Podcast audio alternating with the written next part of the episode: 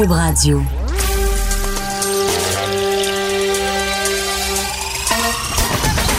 Jean-François Barry. Un été pas comme les autres. Le divertissement radio de vos vacances. Cube Radio. Jean-François Barry. Vendredi 17 juillet, bienvenue dans l'émission. Euh, je souhaite bonnes vacances de la construction à tous les travailleurs qui viennent de finir de travailler. Il doit y en avoir plusieurs qui nous écoutent sur la route. Des fois, on se dépêche, on prend notre vendredi, on s'arrange finir à 3 heures, puis on prend la route des vacances rapidement. C'est soit ça ou l'inverse. On est obligé de travailler jusqu'à 8-9 heures, puis des fois un petit peu le samedi matin pour être certain que tous nos dossiers sont clairés pour les deux euh, prochaines semaines. Quoi qu'il en soit, on vous souhaite de bonnes vacances.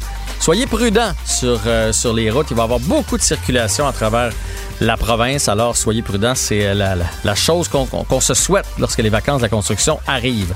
Bilan du jour, un décès seulement. 141 personnes infectées, ça c'est beaucoup. Mais moi, ce que je retiens toujours, oui, 141, là, c'est, on aimerait mieux être à 60, 70. Il y a quand même moins de moins 17 personnes euh, dans les euh, soins hospitaliers et euh, il y a seulement 16 personnes aux soins intensifs. Donc, on trouve des cas parce que les gens vont se faire tester, mais ils n'ont pas suffisamment de symptômes pour se retrouver à l'hôpital. Fait que ça, c'est quand même, c'est quand même une bonne nouvelle. Ça ne veut pas dire qu'il faut pas faire attention, là. C'est pas ça que je dis. Souvenons-nous qu'il y a 250 cas au pays, dont, la moitié au Québec. Fait que ça doit être parce qu'on fait quelque chose de mal, là, quand même. Fait qu'il faut continuer. Moi, je pense qu'on est juste brillant. On continue de, respecter les consignes. On, on continue de faire attention. Euh, les gros rassemblements, euh, c'est à proscrire. Si on se voit 10, là, au pire, on va être 10 de contaminés. On n'en contamineront pas 250. Fait que bref, on continue d'être intelligent pour que tout le monde ait de belles vacances. Concernant les récalcitrants, là, pour, euh, pour le masque, je, je lisais aujourd'hui comme quoi c'est comparé à la cigarette. Tu sais, quand on a interdit la cigarette, il y en a beaucoup qui n'étaient pas contents. Les fumeurs, entre autres, euh, disaient c'est ma liberté, je peux bien faire ce que je veux. Mais on a déclaré que c'était une question de santé publique. À un moment donné, tu peux pas mettre la vie des autres en danger pour ton propre bonheur. La liberté de, tous et chacun s'arrête là. De toute façon, entre vous puis moi, là, tu sais, vous êtes en vacances, là. Mettons en fin de semaine, vous partez pour le Saguenay. Vous allez le porter quand? Si vous rentrez à station-service, dans votre auto, vous ne l'aurez pas. Après ça, euh, bon, vous arrêtez dans un restaurant là, rapidement pour vous chercher un petit quelque chose à manger, vous allez le porter. Puis une fois rendu à votre chalet, vous le porterez pas. Puis dimanche, vous allez le porter quoi si vous faites une petite activité? Fait que, tu sais, on parle d'avoir le masque euh, une demi-heure, euh, une heure et quart, deux heures, gros max dans votre journée. Fait qu'à un moment donné, là, faut se calmer le pompon avec ça. Puis si ça peut aider, puis que ça peut nous continuer d'avoir tout ouvert, parce que, tu sais, pr- pratiquement tout est ouvert. Bon, pas à pleine capacité, mais quand même, on est beaucoup mieux qu'au mois de mars, avril. Continuons de le faire.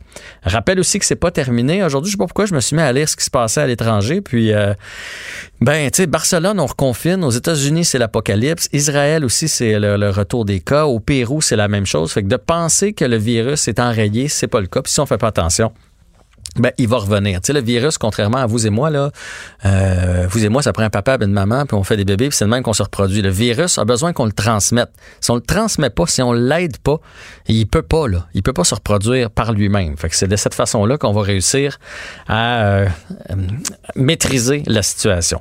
Je vais vous tenir au courant. Il y a le ministre Bill Morneau euh, du côté du fédéral qui devrait annoncer cet après-midi des changements à l'aide salariale, que ce soit le 75 là, on le sait, 75% des peuvent être versés, donc c'est une subvention qui va aux entreprises et par la suite, les entreprises, eux autres, payent leurs employés, euh, ajustent l'autre 25% Donc, il devrait avoir prolongement de ça, peut-être modification. Euh, ça devrait être annoncé plus tard aujourd'hui. Et même chose à savoir qu'est-ce qui va arriver avec la PCU. Est-ce que ça va être prolongé? Est-ce que ça va être un, revenu garanti? Parce que ça pourrait être ça aussi, revenu plancher. On va vous suivre, euh, on va, on va suivre pour vous le, le- le point de presse et vous tenir au courant, bien évidemment. Il y a François Legault aujourd'hui qui a indiqué que la majorité des nouveaux cas de COVID-19 étaient finalement liés à des rassemblements privés. Euh, et non pas dans les bars. Euh, il a dit après une étude, on s'est rendu compte que finalement le- l'éclosion, le fait qu'on ait plus de cas, c'est pas vraiment des gens qui ont fréquenté les bars.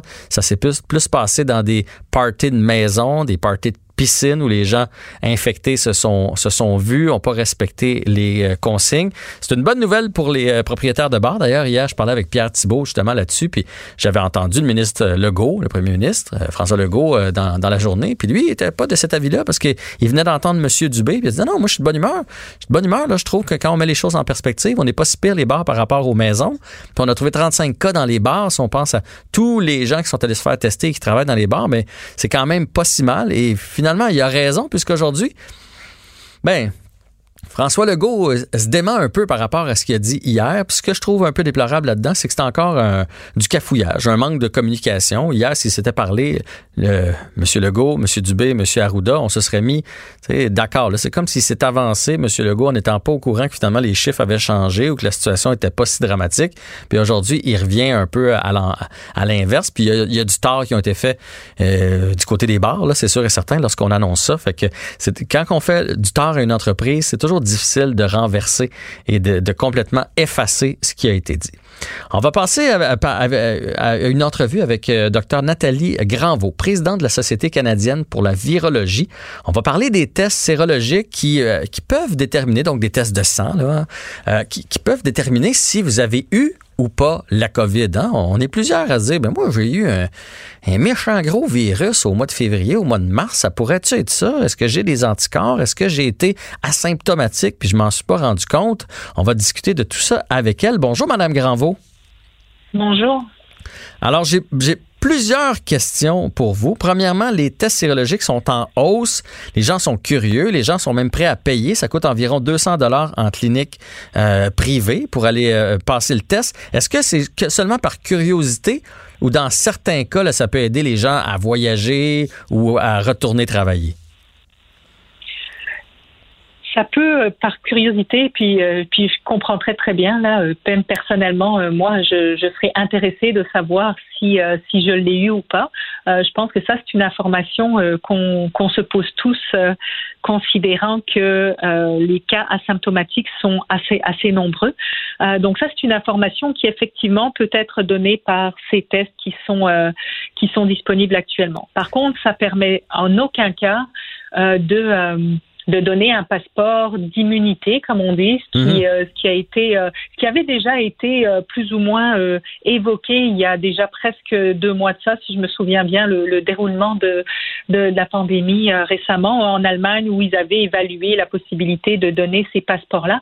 Mais les tests actuels n'évaluent pas l'immunité des gens. Donc, il faut vraiment faire une distinction. OK. Fait que là, comment ça fonctionne dans le concret? Mettons, je me présente là-bas, on prend une prise de sang et là, on recherche des anticorps ou on recherche le liquide qui transporte la bactérie? Qu'est-ce qu'on cherche? OK. On cherche en fait euh, de savoir si la personne a développé des anticorps. Donc, euh, les anticorps, normalement, sont les molécules qui sont produites euh, par notre système immunitaire et qui vont aller se lier sur le virus pour faire ce qu'on appelle une neutralisation du virus, puis donc le système immunitaire, ultimement, va éliminer le virus. Donc, euh, on va aller chercher la présence de ces anticorps dans, le, dans une prise de sang ou dans une goutte de sang, euh, dépendant des tests du patient. Effectivement, c'est ça qu'on va mesurer. Mais il n'y a pas de garantie. Mettons, j'allais passer le test, puis il me disait, oui, tu as été infecté au, peu importe quand, au mois d'avril, euh, la, grosse grippe que tu as eue, finalement, c'était ça. Il n'y a pas de garantie. On ne sait pas encore si je deviens automatiquement immunisé du virus. Non, exactement. En fait, pour savoir si les anticorps qui sont produits sont des anticorps donc qu'on appelle neutralisants, euh, il faut faire des tests supplémentaires. Il y a des tests qui sont en cours de développement euh, au niveau recherche pour l'instant pour euh, pouvoir avoir des tests similaires à ceux qui sont euh, actuellement en cours pour mesurer juste la présence des anticorps, mais qui ajouteraient la composante en fait de neutralisation. Donc, à ma connaissance, ils sont pas encore au niveau commercial ou disponibles dans les dans les hôpitaux, mais c'est des choses qui sont en développement et qui vont certainement venir. Par contre, ce qu'on peut déjà dire, c'est que dans le, euh, les, recherches qui sont faites, tous les patients, euh, ne, euh, une, grande, une majorité des patients vont développer ces anticorps s'ils ont vu la COVID-19, mais pas tous, mhm. avec des degrés, des quantités différentes. Mais par contre, ce qu'on sait, c'est qu'ils sont pas tous, ils développent pas tous des anticorps neutralisants. Donc ça, c'est on peut on peut pas faire de corrélation finalement entre la présence des anticorps et le fait qu'il soit neutralisant.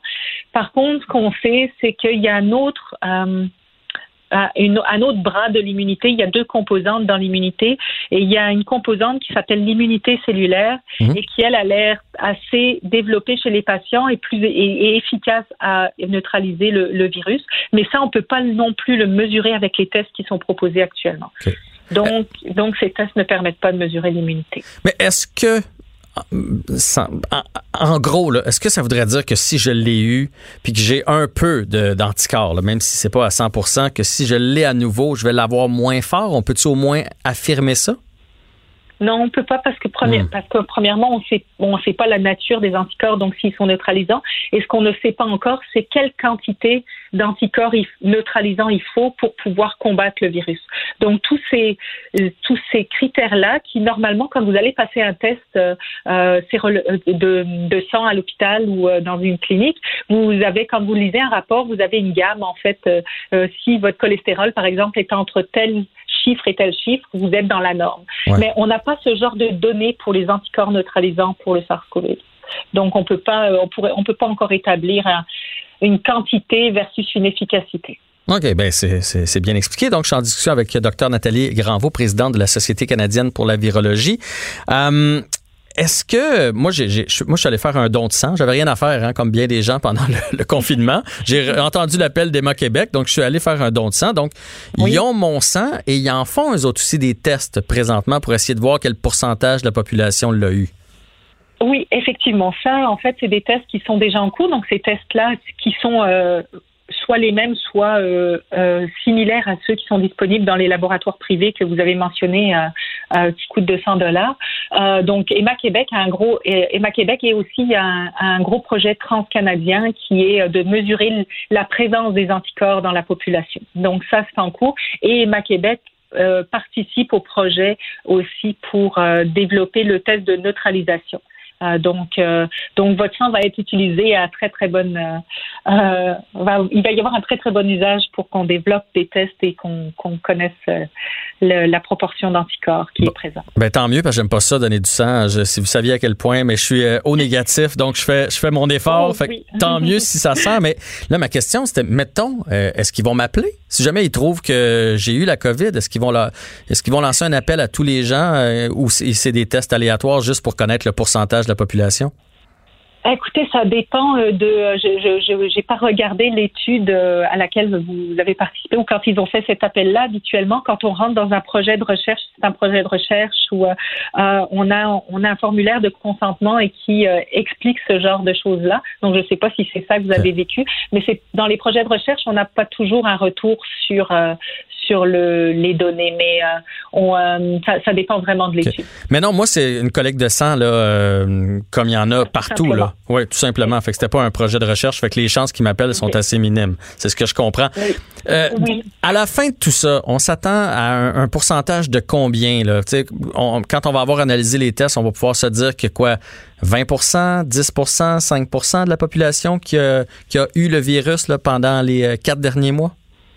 Il y, a, y beaucoup d'études qui ont, enfin beaucoup, il y a quelques études qui ont été faites dans des euh, communautés très diversifiées. Là, par exemple, euh, les, euh, le, le le navire de l'armée où il y a eu beaucoup en France de, de cas. Donc, ils ont mesuré les anticorps dans toute la toute la communauté en fait qui était sur ce bateau-là, le, Diamond Princess aussi, ou dans la population générale dans des villages en au UK, je pense, et puis en, Italie. Puis les, pourcentages ont varié énormément. Mais dans la population générale, euh, pour l'instant, dans les études, on tourne plus autour de 10-15 euh, qu'un chiffre supérieur. OK. Fait que j'imagine qu'ici, ben, par exemple, au Québec, ça risque d'être un peu plus fort du côté de Québec, euh, de, Montréal, en fait, et Laval, Rive-Sud de Montréal, parce qu'il y a eu plus de cas versus les régions. Euh, oui, probablement. Mais il y a une, petite nuance aussi qu'il faut apporter, c'est que les anticorps qu'on est capable de mesurer avec les tests actuels, euh, les premières études qui sont sorties indiquent qu'ils ne durent pas beaucoup dans le temps. Hmm. Donc, euh, si au bout de quelques semaines, ils commencent à diminuer, et donc en fait, si le moment auquel on va passer le test va déterminer si on va encore en avoir assez pour qu'il soit détecté. Donc, c'est pour ça que la valeur des tests, elle est assez difficile à évaluer actuellement parce qu'on n'a pas tous les paramètres pour savoir. Euh, Est-ce que le, on a obtenu 15% parce que on a testé les patients un mois et demi plus tard, puis que leur niveau d'anticorps était déjà très bas. Ça, on n'a pas assez de recul pour, pour savoir ça encore. Donc, il faut pas se fier à l'immunité collective, faut se fier au gros bon sens, euh, la distanciation, le masque et tout ça. C'est ce que vous nous dites euh, finalement, qu'il n'y a pas de garantie que parce qu'on l'a eu, qu'en décembre prochain, on va être immunisé contre le microbe on n'a pas de test pour l'évaluer clairement aujourd'hui. C'est ça que je dis. On ne peut pas dire qu'il n'y a pas d'immunité collective. On ne le sait pas encore. Mhm. Bien sûr, il faut les gestes barrières sont extrêmement importants, mais c'est les tests qu'on a de disponibles aujourd'hui qui ne nous permettent pas de conclure sur l'immunité euh, collective. Donc, ça ne veut pas dire qu'il n'y a pas une immunité collective qui est en train de se mettre en place. Non, mais dans le doute, on va faire attention. Oui, ah, le principe de précaution, toujours. Parfait. Docteur Nathalie Granvaux, un grand merci de nous avoir expliqué tout ça parce que ça pique la curiosité. Ça nous donne envie de payer le 200 pour aller se faire tester. Alors, euh, merci d'avoir renseigné nos auditeurs aujourd'hui et je vous souhaite euh, une bonne fin de semaine. Bonne fin de semaine à vous aussi. Au revoir. Donc, Nathalie Granvaux, présidente de la Société canadienne pour la virologie. Le, commentaire de Olivier Primo, un entrepreneur pas comme les autres. Salut Olivier. Jean-François, comment ça va? Ouais, ça va bien. T'es-tu d'une pépine? On dirait que ça recule derrière toi, là. Non, je suis justement allé me, cacher en arrière chez André de Magasiner à côté d'un botanique. Là, ça rentre, le monde dépense de l'argent localement. Je suis content de voir ça. Oui, ça, c'est, une bonne nouvelle. Avant de parler d'économie, revenons hier. T'avais bien hâte de voir euh, l'impact de oh. Montréal. Je me suis installé devant le match. On a eu des buts. Tu voulais des buts hier. Tu me disais, on veut des buts, on, veut des buts. On en a eu, mais on en a eu trop, en fait. On n'en a pas eu assez. Ça, c'est, puis finalement, il y a eu un but dernière, dernière minute. Là, fait que c'est comme s'il comptait pas vraiment parce qu'on n'a pas été vraiment dans. Oui, on était dans la partie pendant les 30 premières, 35 premières minutes. Mais après ça, on dirait que tout le monde s'est effondré. Et là, on parlait d'un miracle hier. S'il perdait hier l'impact, puis ça va prendre un bon miracle. Euh, dans le sport, on croit toujours au miracle. Mm-hmm. En 2020, les miracles sont plus rares. J'ai hâte de voir ce qui va se passer, là. mais euh, non, ça n'a pas été une, grosse, euh, grosse partie hier. Mais on a compté des buts, au moins c'est ça. Puis c'est ça qui m'écœure un peu parce que on était tellement bien partis au début de l'année, on comptait beaucoup, beaucoup de buts. Euh, puis là, tu sais, regarde, déjà après deux matchs, on voit que la chimie est revenue. Déjà en plus contre Toronto, qui est une grosse, grosse équipe. Je pense que si on avait eu une vraie saison, on aurait eu une très bonne saison. L'impact, je suis prêt à mettre ma main au feu. Euh, puis j'ai aimé ce que j'ai vu hier. C'est difficile après trois mois euh, juger euh, une équipe là, après deux matchs. Là. Mais ça n'a pas été une, une, mauvaise partie non plus, là, mais ça n'a pas été une grande partie non plus. Mais Toronto, gros, gros, grosse, grosse équipe, puis on savait que ça allait être difficile. Puis on fait moins, ils ont fait moins d'erreurs que nous, là, parce que donner quatre buts dans un, une game de soccer, les chances que tu l'emportes sont, sont, plutôt minces. Puis oui, oui, les miracles, mais moi, je pense que quand t'es 0 et 2, euh, tu sais, si on avait deux matchs nuls, puis là, on se disait, il faut croire au miracle, là, je disais, ouais, ça serait le fun que ça vire de leur bord, mais à 0-2, honnêtement, s'ils si, se classent, ben, c'est un peu injuste, là. Fait que, oui, le miracle, mais pas tant que ça. Mais je voulais savoir, tu me parles souvent de ton chum Piette, Samuel Piette. Oui. Je sais pas si tu as parlé, je sais pas s'il aime ça jouer à sa nouvelle position, mais honnêtement, moi, euh, j'adore ce joueur-là, mais je l'ai pas trouvé bien ben impressionnant. Il n'y a, a, pas cette touche-là près des filets ça n'a pas été facile. Je vais te, je vais, te l'avouer. J'ai pas reparlé depuis hier. Euh, puis je pense pas que c'est sa position préférée. Là, je parle pour lui. Là, fait que j'insinue rien de, de, son côté. Là. Mais tu vois que mais c'est comme au hockey. sais, quand tu es habitué de jouer à l'aile droite puis te mets au centre, ça prend premièrement beaucoup, beaucoup d'adaptation. Puis quand tu arrives à un niveau aussi élevé dans le sport professionnel,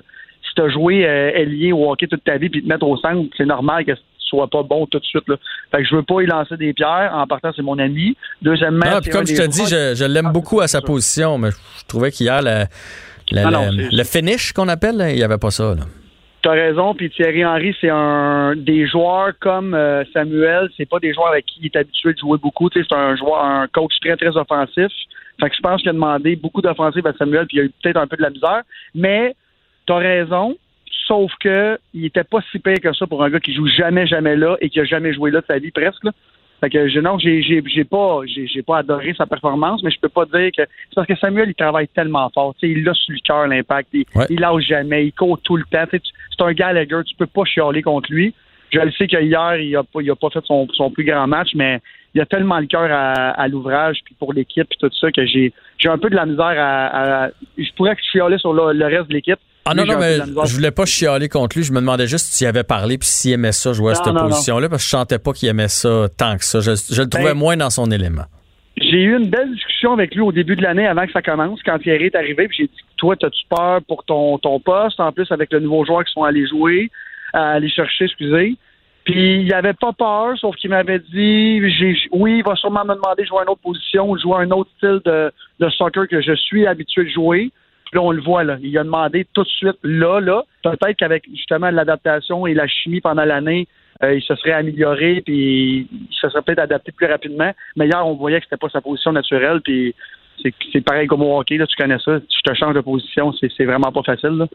Fait que, euh, non, non, mais je pense qu'avoir une année d'adaptation, je pense que ça l'aurait aidé. Parfait. Petite nouvelle de Tiger Woods? Oui, justement, là, il ça va très mal aujourd'hui. Il est à plus 2, fait qu'il est à plus 3 euh, depuis ce matin. Euh, il a de la misère avec ses drives aujourd'hui. Hier, le terrain était très, très difficile. Euh, il y a un joueur qui a fini à moins 6 qui était premier. Tiger était top 25 hier soir. Il était content de sa game. Tout le monde était content de sa game. Là, c'est comme le premier gros tournoi que tout le monde est là. La pression est revenue. Championnat majeur là, dans deux semaines. Fait que là, je pense que c'est encore une fois là. Euh, faut qu'il retrouve tout le monde retrouve sa touche. Puis même McElroy hier, c'était pas du grand golf. Euh, personne ne fait du grand golf. Et le terrain, pour ceux qui l'écoutent en ce moment, a de l'air tellement difficile. Ils ont fait pousser l'herbe longue à un mhm. niveau qu'on voit rarement au Memorial. Fait que euh, j'ai hâte, mais hier, j'ai écouté beaucoup de commentaires d'après euh, d'après 18 trous. Je sais pas si c'est comme ça qu'on appelle ça au golf, mais les joueurs disaient qu'il y avait beaucoup de moins de pression, puis qu'il n'y avait pas de spectateurs. Ils ont dit qu'on est au driving range, on peut se concentrer mieux, on attaque la, le faillon plus facilement. Euh, puis hier, je me rappelle plus qui, disait ça exactement, mais il disait j'ai fait des j'ai essayé des coups que je j'essaye pas habituellement. Ah ouais, parce que hein? justement, j'avais pas de ouais, j'avais pas de pression, il y avait pas personne qui me filmait. Fait qu'on dirait qu'on il était comme dans le driving range, dans le champ de pratique, puis il attaquait le faillon, il attaquait le faillon, puis lui ça a mal été. Mais euh, il dit j'essaie des coups que j'essaye pas habituellement. Fait que c'est la beauté du golf sans spectateur, on va voir ce que ça va donner. Mais je m'attends à un, gros euh, un gros samedi là, de Tiger. Ouais, mais là, je le cherche. Il est rendu loin, hein, notre ami ah, Tiger. Là.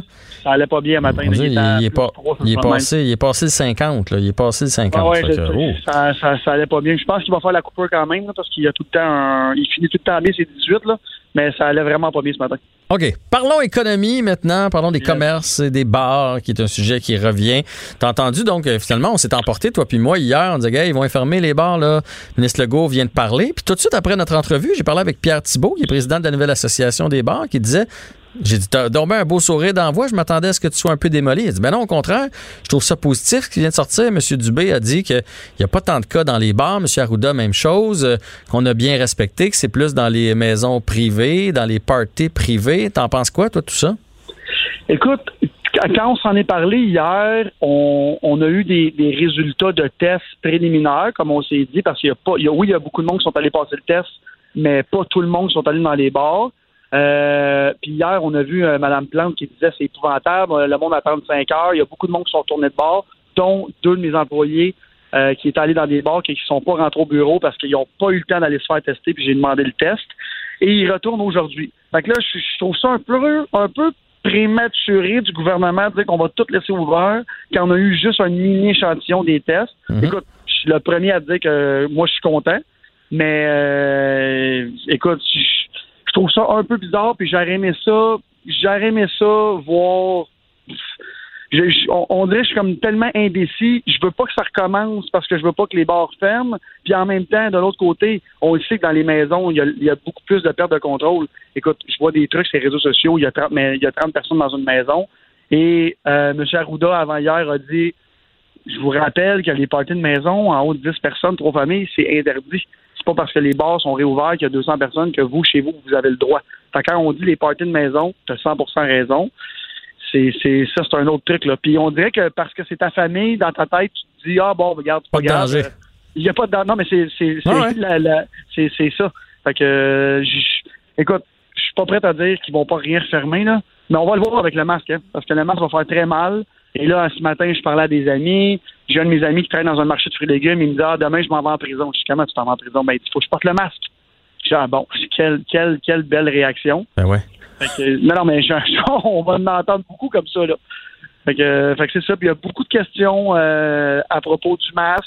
Euh, mes amis qui travaillent dans des tours de bureau. Là, hier, ils m'écrivent. Ils me disent Toi, Ali, t'es tu regardes ça, l'actualité, dis-moi donc ça. Fait que J'ai trouvé une coupe de, de, de, de points. Vas-y donc avec Euh, le, pour le point numéro un, donc on parle pour les gens du public du couvre-visage, pour les travailleurs, du masque de procédure. Bon, fait que là, masse de procédure de qualité. C'est quoi là, un masse de procédure de qualité? Moi, dans au IGA, nous, le bureau chef nous ont recommandé d'acheter un certain masque qui est comme en, en tissu, qui n'est pas un masque de procédure loin de là. Et on est à l'intérieur, puis on est des travailleurs. Fait que là, c'est quoi le masque de procédure? Ça prend-tu un masque de chirurgien ou un masque euh, d'hôpitaux bleu? Mhm. c'est comme un peu dans le, dans le néant. Euh, puis on n'a pas vraiment de, de- de description c'est quoi un vrai masque de procédure de qualité. Ça, c'est le gouvernement qui a émis ça. Là. Fait on aimerait ça avoir des détails. Je pense pas que ça prenne le fameux masque là, N95, là. mais masque de qualité de procédure, là, en tout cas, j'ai vraiment hâte de voir ça. Ce matin, j'étais à mon épicerie et tout le monde a déjà le masque. Fait que, puis même les clients, là, 9 personnes sur 10, tout le monde est prêt pour demain. J'ai même vu des clients visière et masque. Ah non, mais les, Euh, les gens le portent, le masque. Euh, moi, je, hier, après l'émission, je suis arrêté au Simons, aux promenades Saint-Bruno, parce que j'avais un truc à retourner que j'avais reçu à ma fête. Puis en même temps, je vais aller acheter des masques, parce que là, à partir de samedi, on n'a pas le choix. Alors moi, j'en avais pas hier. Je m'en allais m'acheter ça. Puis je te dirais, je me faisais un peu regarder de travers, parce qu'il y a 90% des gens qui le portaient. Oui, vraiment, vraiment. Puis là, ce matin aussi, je regardais le, le- il y avait des enfants au IGA. Et puis, je suis allé poser une question à une madame que je connais bien, c'est une, une cliente. Euh, j'ai dit, votre enfant, a quel âge? Elle dit, non, non, il y a, il y a- excusez-moi. Elle me dit, non, non, il a le droit de pas porter le, le, le masque, il a juste 11 ans. Genre, OK, parfait. Fait tu sais, le, le monde, ils sont au courant, là. Ils, Ouais, ouais. Ils, ils- ils veulent, ils veulent savoir ce qui se passe. C'est super important pour eux autres. Euh, mais, en tout cas, Bon. j'ai- j'ai j'ai vra- j'ai vraiment hâte de voir. Point numéro 2, les tours à bureau. Donc les tours à bureau, on le porte pas euh, tout au long de la journée, là. On le porte pas arrivé dans le bureau, on le porte dans les heures communes. Euh, et là, rendu là, j'ai une de mes amies qui me dit, moi, je travaille pour une banque, on est 150 sur l'étage. Une fois arrivé dans, dans- sur l'étage, qu'il y a beaucoup plus de monde que les heures communes, est-ce qu'il va falloir que je porte mon masque? Mais moi, là- je vais le porter à l'intérieur. Mais logiquement, logiquement, faut que tu respectes le 2 mètres. Puis si d'habitude sont 250, là, ils vont devoir euh, 150, c'est 25% de la capacité. Fait que logiquement, ils seront pas plus que 30-40 là, sur, sur l'étage. Exactement. Non, mais ils vont être 30-40, je comprends, mais tu sais, les bureaux, tu sais comment ça fonctionne. Ouais, un à côté de l'autre. En tout cas, puis là, c'est deux par ascenseur. Moi, c'est ce qu'on me dit au centre-ville en ce moment. Oui.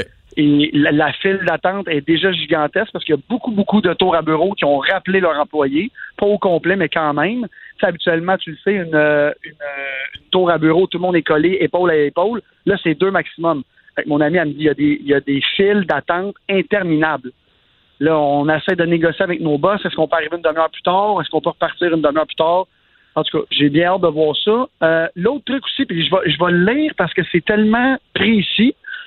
Euh, c'est un peu contradictoire. Fait que la personne est aussi exemptée si elle consomme de la nourriture ou une boisson dans un restaurant, dans une aire de restauration d'un centre commercial ou d'un commerce d'alimentation, dans un bar ou dans toute autre salle utilisée à des fins de restauration ou de consommation de boissons. Là, moi, je trouve ça vraiment un petit peu bizarre, surtout les deux, les deux dernières avec la restauration. Les bars sont ouverts en ce moment. On n'est pas obligé de servir de la nourriture. Alors, quand on dit dans un bar ou dans une toute autre salle utilisée à des fins de restauration, un bar, c'est comme si on n'était pas obligé et tout le monde est debout dans les bars. Fait que là, c'est, un autre truc, là. C'est pas tous les bars qui ont mis des tables partout, là. Fait qu'il y a du monde, parce que c'est toléré, le monde debout dans les restaurants, on le sait depuis le début, là. Alors, là, est-ce que les bars vont être obligés c'est un toléré les gens debout. Moi, j'ai toujours compris qu'il fallait qu'on soit assis, mais ne serait-ce que des Faut être tabourets. Oui, c'est ça. être assis à 100 Fait que Mais Donc, c'est pas toléré.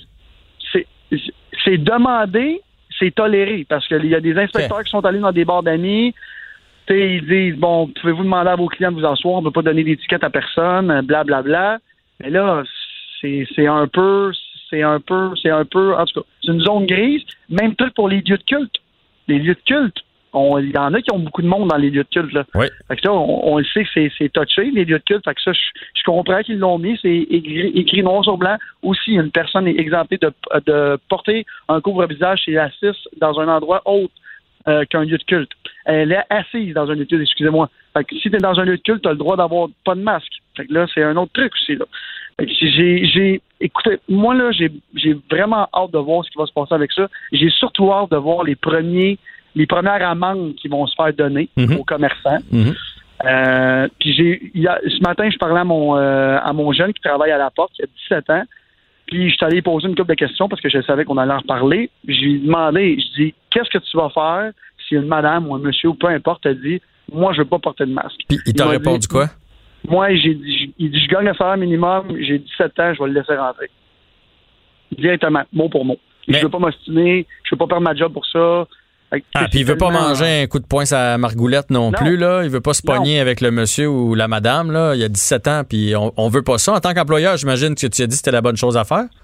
Ben, J'ai dit c'est la bonne chose à faire, à 100% J'ai aussi dit, écoute, faut que tu les dises, vous êtes obligé d'avoir un masque.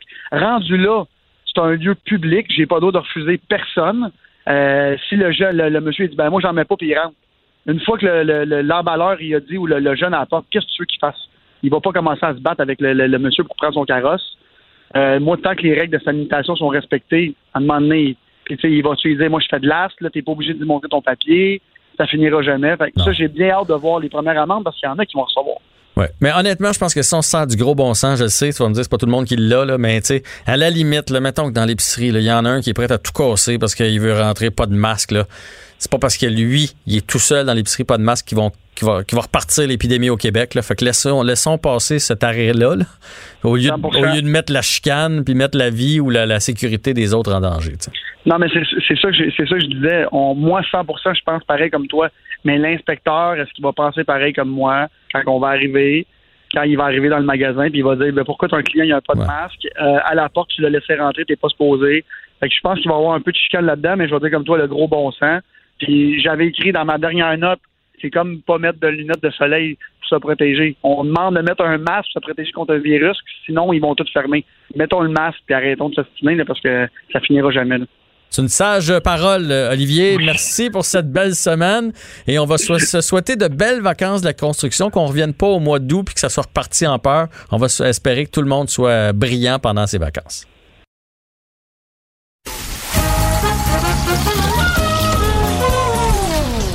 Ben non, il n'y a pas de quiz. Mais Jean-François vous donne quand même les réponses à vos questions. Cube Radio. Un été pas comme les autres. La belle Anaïs qui s'amène au micro de Cube, toujours bien vêtue, Ah. avec de belles grandes robes soleil. Celle-là te va particulièrement bien. Hey, avec, ton, merci. avec ton teint. on- J'ai l'impression que je tape une tacana. C'est vrai. Hey, ce matin, là, j'ai allumé mon cellulaire et je voulais voir la météo, justement. La météo affichée, c'était celle de Punta Cana quand je suis allé il y a un an et demi. Ah. J'étais là, je suis peut-être dû pour faire des mises à jour. Peut-être. Peut-être qu'il faudrait que tu places tes affaires. Surtout euh, si tu regardes toujours la météo de là-bas, tu vas pogner ton air Je vais rendu au mois de décembre. tu vas pas- sortir en robe, tu vas dire, Colin, il y a un petit courant. C'est ça, c'est pas 26, c'est moins 26, Anaïs. C'est une petite différence. Bon, allons-y avec une nouvelle collaboration entre Kygo et Tina Turner. Ouais, là, j'ai eu envie, en fait, de commencer avec euh, de la musique. On s'entend que cette semaine, l'actualité euh, culturelle a été relativement lourde. Il n'y a pas eu nécessairement pas. beaucoup de bonnes nouvelles. Je pense qu'il faut vraiment vivre sur une roche pour pas être au courant de tout ce qui s'est passé. Donc là, allons-y dans la lumière. Il y a euh, Kygo, en fait, qui est un DJ norvégien de 28 ans qui, depuis fort longtemps, mixe des chansons et c'est comme ça, en fait, qu'il s'est fait connaître à l'époque avec des chansons, euh, notamment de Marvin Gaye et compagnie. Euh, en juin 2019, il nous a offert sa version avec Whitney Houston que je vais vous faire entendre à l'instant, Higher Love. Falling behind what could be. Bring me a higher love. Bring me a higher love. C'est bon! Ouais. Quand cette chanson est sortie, euh, en l'espace de 72 heures, elle a cumulé plus de 2 900 000 écoutes sur les plateformes. Je pense qu'on peut parler d'un grand succès. Je pense que oui. penses? Je pense, je dirais que oui. Je pense que là-dessus, on s'entend. Alors là, Kaigo a décidé de revenir et cette fois-ci avec Tina Turner, un gros hit, euh, What's Love Got to Do It? Tu connais ça, j'imagine? Ouais, Veux-tu entendre la nouvelle version? Bien. On écoute ça. But whatever the reason, you do it for me. 3, 2, 1.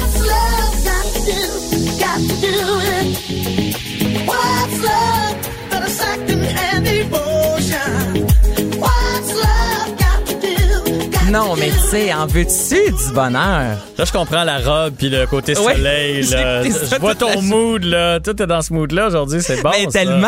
Puis ce que j'aime en fait des euh, remixes de Kaigo, c'est qu'on ne dénature pas la chanson. C'est vraiment la voix de l'artiste. Ouais. On reconnaît la chanson en soi. Des fois, il y a des chansons qui sont reprises ou remixées. J'aurais de la paix, j'ai de la difficulté presque à reconnaître l'artiste. Mais là, on est complètement ailleurs. C'est vraiment du Tina Turner. C'est sa voix. On va dire, à la limite, si tu me l'avais pas dit, j'aurais presque pensé que c'était l'original. Faut que t'écoutes comme il faut pour te rendre compte que. qu'il y a un petit, euh, il y a un, Un petit, rythme, il y a un plus. petit groove. Et justement, parlant de Tina Turner, elle qui, euh, bon, depuis 2009, euh, a pris euh, sa retraite, entre guillemets. Euh, super de bon film à écouter. Je sais pas si tu l'as vu, c'est assez violent quand même. C'est sorti en 1993. What's Love Got to Do It avec Andrea Bessette. Euh, c'est ça son nom, euh, Andrea Bessette? Angela Bassett, plutôt, Andrea Bessette.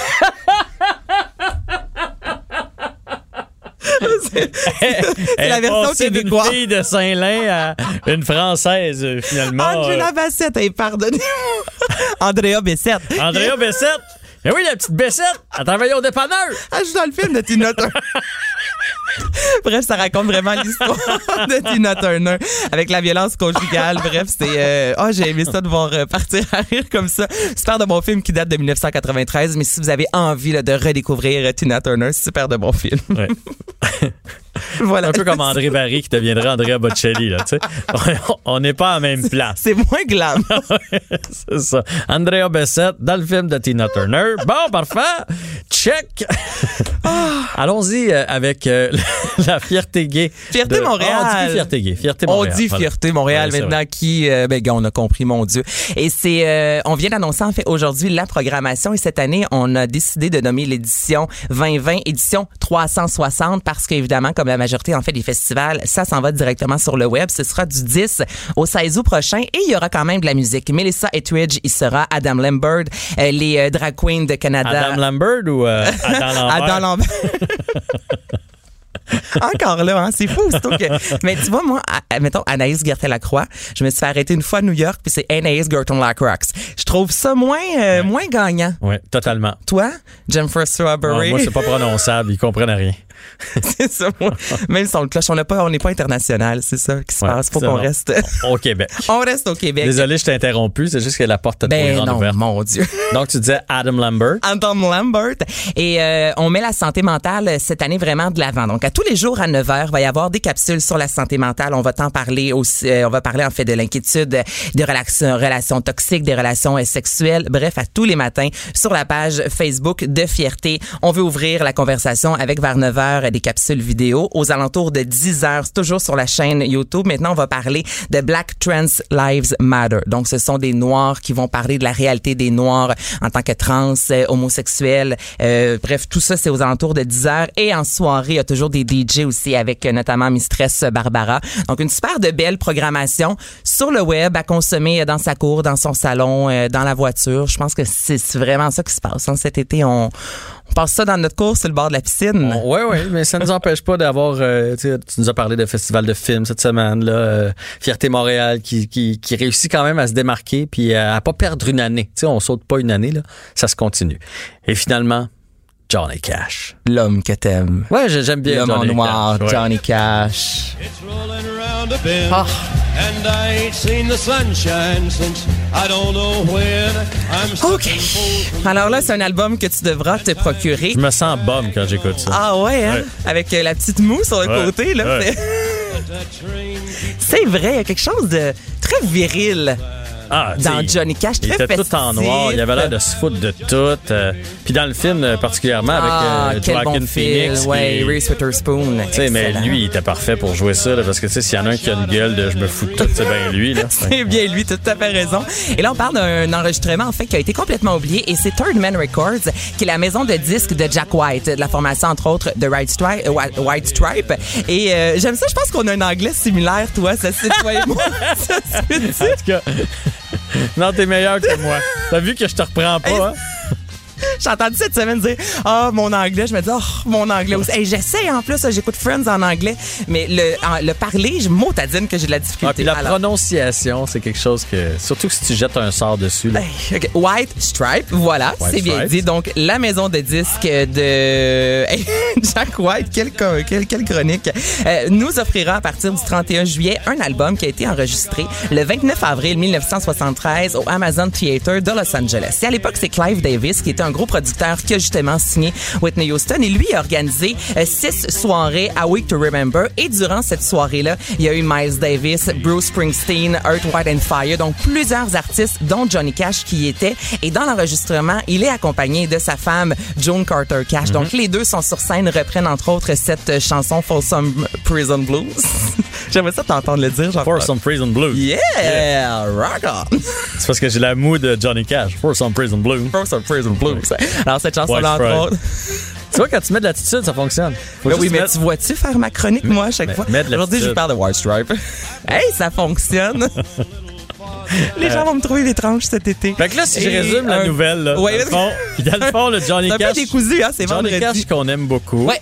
Euh, Il y a une tune qu'on n'a jamais entendue de lui. Non, un album. Un album Et tu vois complet. une chance que t'aurais... que- que- mais je trouvais ça surprenant. J'avais compris l'album, mais je me suis assez mélangé. Un Non, non, album non, c'est un album complet qui a été enregistré en 1973, qui est tombé aux oubliettes. Et là, Wow. c'est ce qui sera euh, dispo- disponible sous peu le 31 juillet, avec des chansons, lui et sa douce sur scène. Il n'y en a pas beaucoup, effectivement. Eh, malade. Et il y a des remixes. Il n'y avait pas des remixes, mais en fait des, euh, des medleys de chansons. Bref, si vous aimez Johnny Cash, ce sera un vinyle blanc. Il va y avoir aussi des vidéos qui est possible, là, inédits. là. C'est classique avec les, avec les coffrets euh, de luxe. Et là, c'est en pré-vente.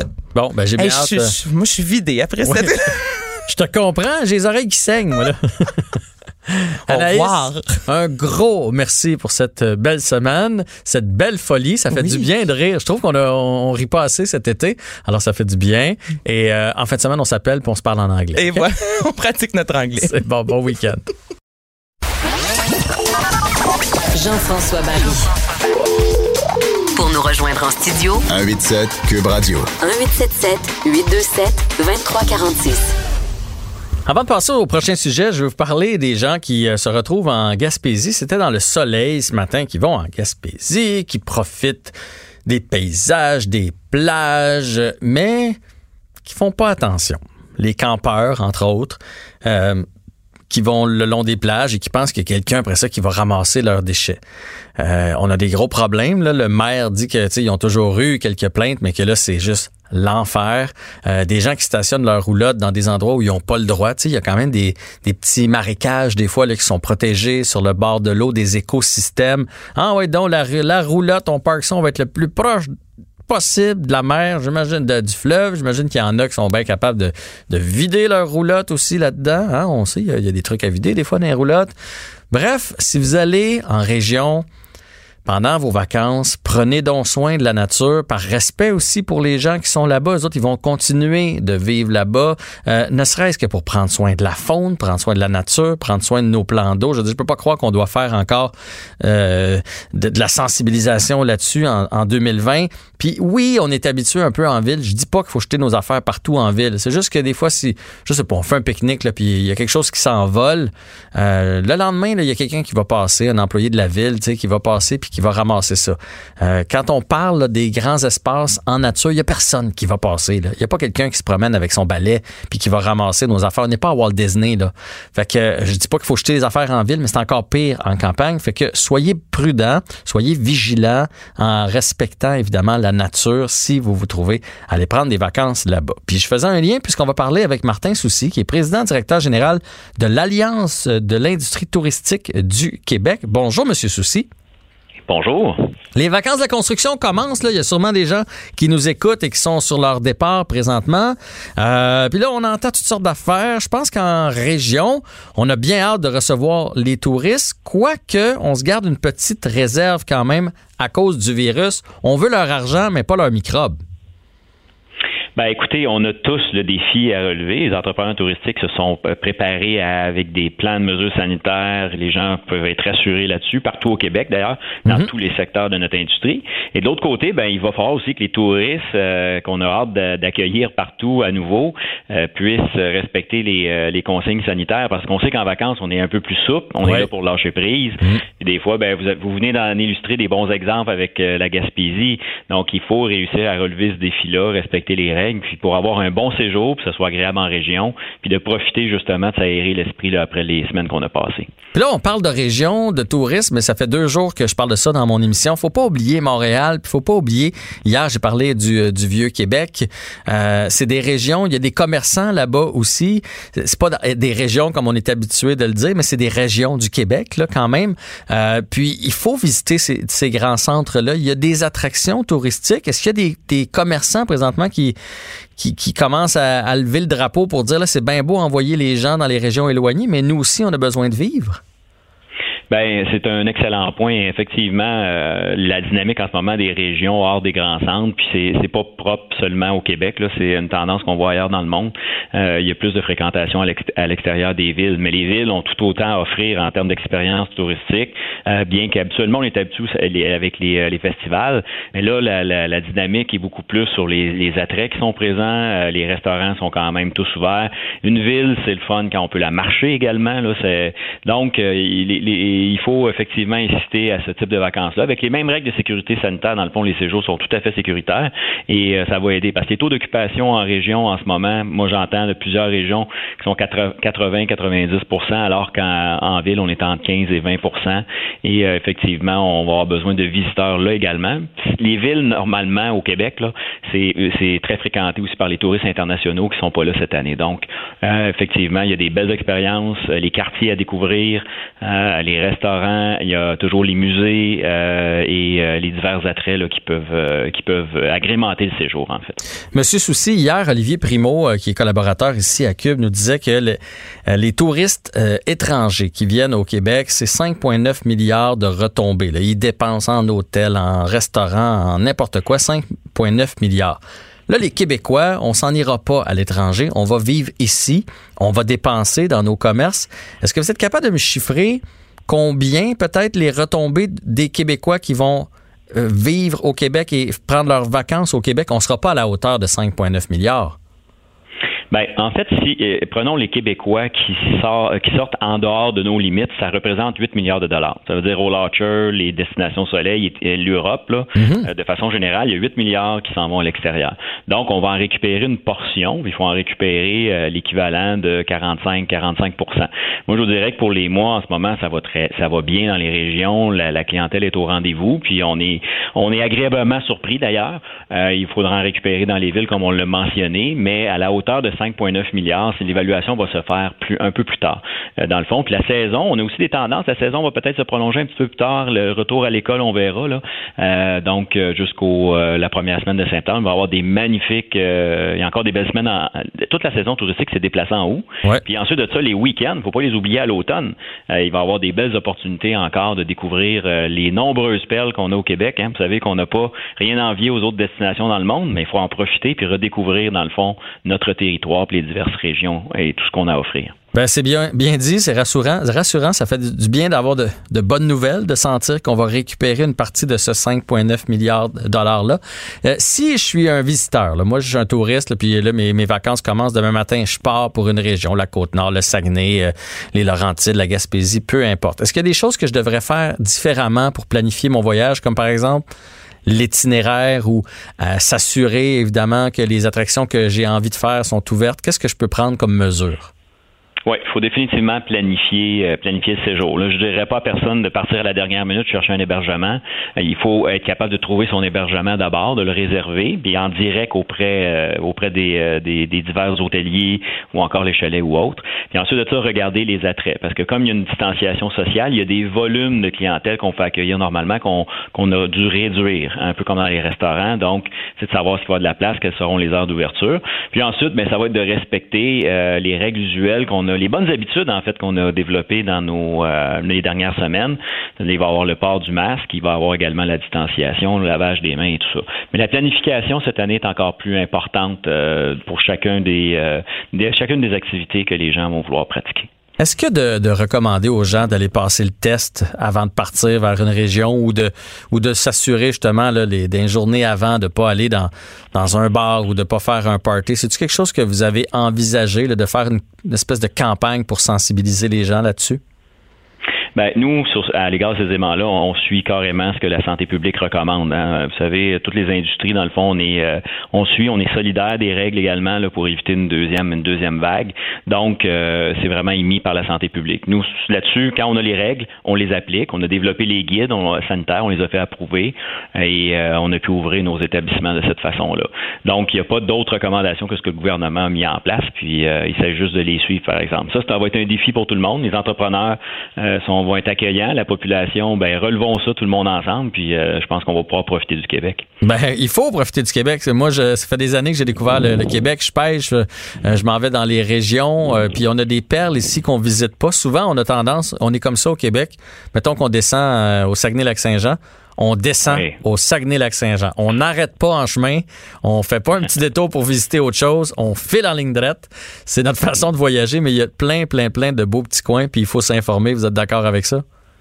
Ah, définitivement, les villages de charme, souvent même qu'on va oublier, euh, et ça vaut la peine de s'arrêter puis de pouvoir le découvrir. Là, je vous demanderai pas vos lacs préférés parce que vous allez sûrement dévoiler vos secrets.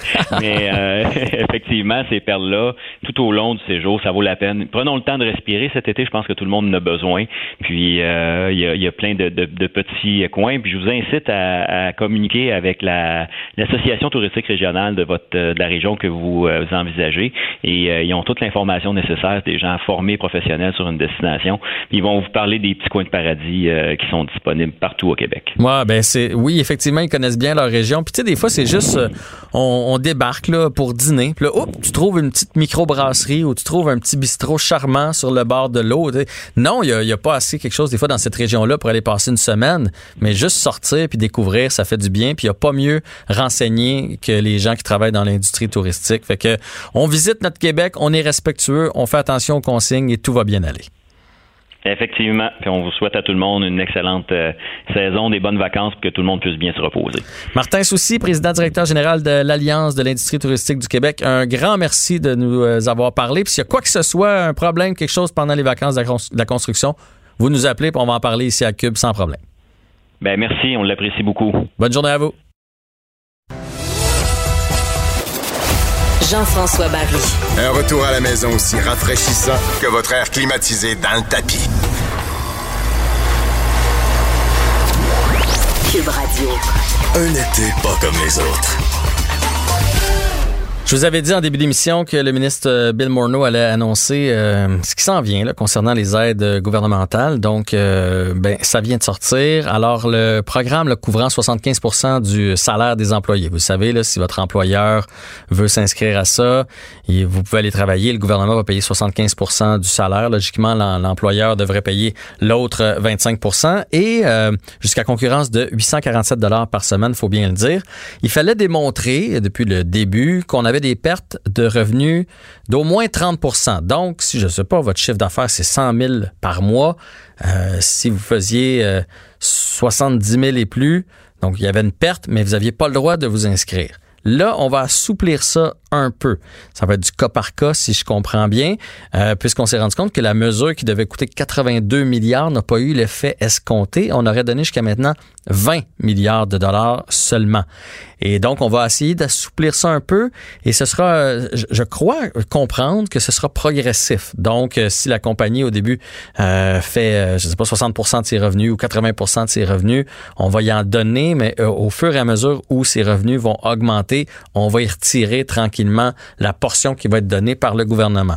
Le but, c'est de, d'étendre ça davantage à plus de compagnies. Je crois que c'est pour solliciter le retour au travail. Parce que si ce programme-là a pas super bien fonctionné, le programme de la PCU, lui, a très, très bien euh, fonctionné. Et là, je pense qu'ils sont pris avec, euh, avec ça, avec les employés qui peuvent travailler puis gagner jusqu'à 1000 dollars et recevoir leurs 2000 dollars en plus. 1000 dollars par semaine au salaire minimum, c'est 19 heures. Fait qu'il y a bien des gens qui ont été tentés cet été de dire, bon, mais moi, je vais travailler 19 heures, vais faire deux jours, trois jours. Dans le fond, je vais faire 3000 pièces par euh, par mois, puis je vais profiter de mon été. Et là, on est pris avec ça. On veut pas l'enlever parce qu'il y, a- vraiment des gens qui en ont besoin. Ça, ça, c'est clair. Là, il y a des gens qui, tu sais, on parlait hier des hôtels là, qui sont vides. Là. Il y a des femmes de chambre, il y a des, des serveurs, des serveuses, des commis à la réception euh, qui ont besoin véritablement de la PCU. Fait qu'on veut pas l'enlever, mais on veut être plus dissuasif. On veut faire en sorte que les gens se dirigent vers les entreprises et à la place, on va aider les entreprises. Donc, l'entreprise va engager le monde qui va revenir au travail, baisser le taux de chômage et à la place, on va aider l'entreprise. Moi, en tout cas, c'est comme ça euh, que je le vois. Donc, ça va être, euh, ça va être à suivre, mais c'est ce qui a été annoncé aujourd'hui par le ministre des Finances du Canada. On va maintenant se tourner du côté de Jean-Louis Fortin, directeur du bureau d'enquête de Québécois. Bonjour Jean-Louis, bon vendredi. Salut Jean-François. Ben oui, bon vendredi à toi aussi. On a passé une belle semaine ensemble finalement. Certainement. C'était très agréable de mon côté. Ben, de mon côté aussi. Euh, même si les nouvelles n'étaient pas toujours jojo, là, reste que c'est vraiment un très bon segment de, de l'émission. Et ça va être la même chose aujourd'hui parce qu'on va parler de la MTQ qui va reconstruire la bretelle, là, la fameuse bretelle de la 440 pour aller sur la 15. À chaque fois que je passe là, je me dis, bon sang, qui qui a pensé à ça? Il y en a qui sortent, il y en a qui rentrent, il y a des commerces un peu sur le bord de la, de la route. Euh, c'est vraiment, vraiment compliqué, même si à la base, c'est parti d'un accident. Il y a eu un accident, puis c'est ça qui a donné le goût euh, de refaire le trajet. Reste que ça a toujours été mal pensé. Mais c'est ça le gros problème, c'est que ça a pris un accident pour régler le- la situation. Parce que tu as raison, Jean-François. Hein, à chaque fois que moi aussi je passe ça, je me dis, le- ça répète qu'on sait autrement. Tu avais une ligne euh, euh, là, pointillée, là, puis qui devenait pleine, mais beaucoup trop tard, à mon avis. Là. Puis là, ben, après l'accident, ils ont rajouté un peu de peinture pour prolonger la ligne pleine pour empêcher les gens de se ranger à toute dernière minute, ceux qui veulent aller vers la 15 Nord. Euh, et euh, parce que ça a marqué les esprits quand même. Cet accident-là, quatre morts, on se rappellera, il y a à peu près un an. Là. Gros accident. un poids lourd. Oui, gros accident. euh, Puis, on- les, bon, les gens avaient eu aucune chance. Le poids lourd était, comme on dit, euh, rentré dans le tas. Là, il n'avait pas freiné. euh, et le conducteur a été arrêté hein, par la suite, euh, il y a quelques, quelques semaines, accusé même au criminel euh, de conduite dangereuse causant la mort parce que, selon les policiers, euh, il n'a pas fait ce qu'il fallait, c'est-à-dire qu'il aurait eu cinq secondes avant la collision pour se rendre compte de ce qui se passait, mais il ne regardait pas devant lui. On ne peut pas affirmer la, la- la première chose qu'on dit, c'est parce qu'il était au cellulaire? Est-ce que on ne sait pas, il n'y a pas de preuve déposée en ce sens-là encore, mais le fait de ne pas regarder la route en avant de toi pendant au moins cinq secondes quand tu conduis un poids lourd comme ça, selon la couronne, ça constitue de la négligence. Surtout, Ça euh, conduite dangereuse causant la mort. Surtout, c'est à 440, tu arrives quand même à bonne vitesse. Là. Je dis pas que dans un rang de campagne, c'est pas grave, mais tu sais, c'est à 440, on va pas 40 km. Là. Fait que euh, de- quand tu, tu conduis un camion de ce poids-là, euh, c'est ça. Hein, regarde en avant. Bon, ceci dit, euh, moi, je, je, je n'ai aucun problème avec le fait qu'on sécurise cette, cette bretelle-là, hein, comme, comme, comme tu l'as dit, euh, s'il fallait faire quelque chose. Mais la question, c'est pourquoi aujourd'hui? Puis, je regardais tantôt le ministre Bonnardel, là, avec son écran, puis là, il montrait le, le plan de ce qu'on va reconstruire. Effectivement, une bretelle, une bretelle surélevée, euh, ça va être, bon, les gens n'auront auront pas à se ranger, euh, à la dernière minute. Euh, tu vas avoir un couloir que tu vas emprunter quand tu vas te diriger vers la 15 Nord. Ça va être très clair. Tu ne rencontreras pas d'autres trafics. Donc, très, très bien comme installation, mais pourquoi avoir profité de cette tragédie-là, malheureusement, pour, pour le faire? Ça ressemble un peu à de l'opportunisme politique. D'autant plus, Jean-François, que même si nous, comme automobilistes, on la considère un peu dangereuse, l'année passée, quand il y avait eu l'accident, j'avais moi-même demandé au ministère, pouvez-vous me sortir des statistiques euh, euh, à cet endroit-là? Et le ministère ne considérait pas que c'était euh, un secteur accidentogène. Donc, un secteur où il y avait un nombre particulièrement élevé d'accidents. Euh, la porte-parole, Sarah Bensadoun, me disait, bon, oui, il y a des petits accrochages, là, mais tu sais, c'est surtout à basse vitesse, là, un petit bumper froissé, mais c'est pas un endroit particulièrement problématique. Il y a beaucoup d'autres endroits sur le réseau où statistiquement, il y a un nombre plus élevé de morts parce que c'est dan- c'est dangereux. Mais malgré tout, On a l'air de prioriser ce, tronçon-là. Euh, le ministre fait une conférence de presse. Il y a clairement un enjeu politique derrière ça. François Bonnardel fait du très bon travail comme ministre, mais cette fois-ci, il y a clairement une récupération. Là, puis c'est à se demander s'il n'y a pas d'autres, peut-être d'autres tronçons du réseau routier qui sont plus mortels, plus dangereux, mais qui ne méritent malheureusement pas la même attention euh, de la part du ministère des Transports. Ça me fait penser, il n'y a pas plus tard que la semaine la fin de semaine passée, dans, dans le Journal de Montréal, le Journal de Québec, on, on parlait des ponts en déroute, là, des ponts qui sont à reconstruire. Puis euh, euh, il y a beaucoup de maires qui nous disaient, quand on appelle au ministère, euh, c'est difficile d'avoir des réponses. C'est difficile qu'on nous dise quand est-ce qu'on va reconstruire la structure. Alors pourquoi dans ce cas-ci? Parce qu'il y a eu un accident qui est passé aux nouvelles pendant une semaine avec un gros panel de fumée, puis quatre morts. On est capable de sortir le ministre en conférence de presse rapidement puis d'annoncer un, un- nouveau projet. Les, les- Ah, on- on les com- joies de la politique. On comprend bien ce que tu ce que tu t'en vas là. C'est c'est plus euh, politiquement c'est plus payant refaire ce tronçon là qu'un sombre petit pont euh, à Saint-Tite là par exemple. là. Tu sais c'est ça, ça va faire moins jaser. Fait que on comprend bien. Allons-y maintenant avec euh, parce qu'on a plusieurs sujets à couvrir. Est-ce qu'on a des détails de Saint-Apollinaire, des recherches pour Mar- Martin Carpentier? L'élément qui est nouveau aujourd'hui, Jean-François, c'est que la Sûreté du Québec a encore intensifié ses recherches. Là. Euh, on peut dire sans se tromper qu'il n'y a jamais eu autant de policiers sur le terrain qu'en ce moment euh, euh, euh, vers Saint-Apollinaire, près de l'endroit où Martin Carpentier là, aurait fait une introduction par effraction dans une roulotte pour dérober des éléments pour assurer sa survie. Mais toujours aucune nouvelle à ce temps-ci. C'est ça qui, est- qui, est- qui amplifie le mystère, c'est qu'à part nous dire qu'il y a des maîtres chiens, à part nous dire qu'il y a plusieurs dizaines de policiers qui sont sur le terrain, euh, qu'on parcourt des dizaines de kilomètres carrés, malheureusement toujours pas de développement. Donc on va continuer à suivre ça. hein. Ça pourrait, c'est le genre de dossier qui peut débloquer n'importe quand dans la soirée ou, ou dans la fin de semaine. Ouais, mais ça va Euh, faire une semaine demain qu'on a trouvé les filles. C'est quand même incroyable. Ah, euh, tout à fait. Puis là, on commençait à se poser des questions aujourd'hui parce qu'on sait que Martin Carpentier est un, un ancien euh, scout, un ancien moniteur scout. Quel genre de quel genre de formation ou de, de, compétences il peut avoir euh, acquis pour survivre comme ça là, dans les bois, si vraiment il est en vie, hein, parce qu'il faut bien se rappeler que la, la Sûreté du Québec n'exclut pas la thèse qu'il est lui aussi qu'il soit aussi, lui aussi décédé. Mais est-ce qu'il est, capable de, de comme voit dans les films, de se partir un peu en, en frottant? Ouais, mais j'avais lu qu'il a été d'un scout genre euh, deux mois là. Je veux dire, c'est pas Rambo non plus là. Exactement. Ce qu'on comprend, c'est que c'est quand même pas quelqu'un à qui on connaissait des, des capacités de sur, des instincts de survivaliste en forêt euh, extraordinaires. là.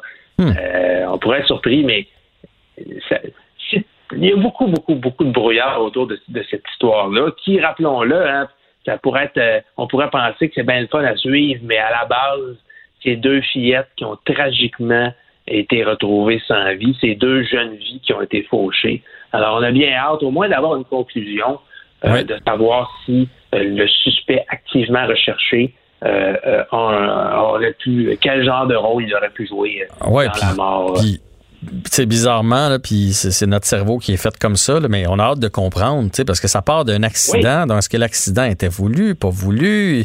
Ça a-tu dérapé parce qu'il pensait que l'accident allait régler le, le sort des trois, puis finalement, c'est pas ça? Puis là, qu'est-ce qui a poussé à tuer les filles? Qu'est-ce qui l'a poussé après ça à s'échapper? Tu sais, je veux dire, il y a beaucoup, beaucoup de, de, de, de, de trucs qui restent à être confirmés Ah, il- il là-dedans. trouve là. même des, des gens pour dire que c'est pas lui, euh, qui n'aurait rien à voir, puis qui est une, qui est une, une sorte de théorie du complot euh, qui, qui circule. Puis plus ça, malheureusement, hein, en 2020, là, avec les réseaux sociaux, ben, plus ça, plus les jours passent, plus ce genre de théorie-là euh, circule.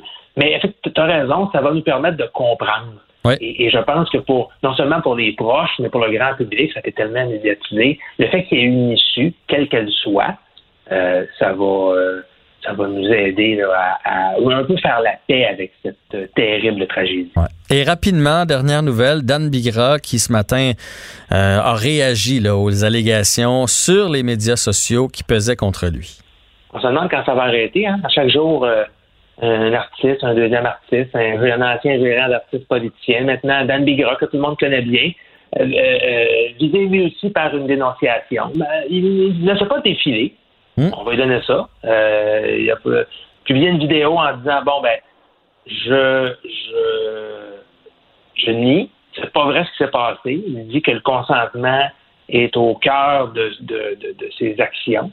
Euh, il dit même euh, qu'il comprend pourquoi euh, il y a beaucoup de gens qui prennent la voie des, des réseaux sociaux Ouais. pour dénoncer. Lui-même il dit que la justice ne fonctionne pas, ne fonctionne pas mais, mais il nie. Alors, au moins, bon, les gens ont, ont- sa version des faits. Il reste, à voir maintenant ce qui va se passer. Hein. On sait que dans le cas de Marie-Pierre Morin, par exemple, ça lui a coûté euh, sa carrière en menti. Euh, on sait que dans le cas des François Blanchet, euh, il y a de grandes questions qui se posent sur son avenir en politique euh, après ça. Euh, alors, dans le cas de Dan Bigra, il faudra voir. On sait qu'il euh, bon, est-ce qu'il pourra continuer à faire de la radio? Est-ce qu'il pourra continuer à, à, à prêter sa voix dans des dans des, des- des- commerciaux?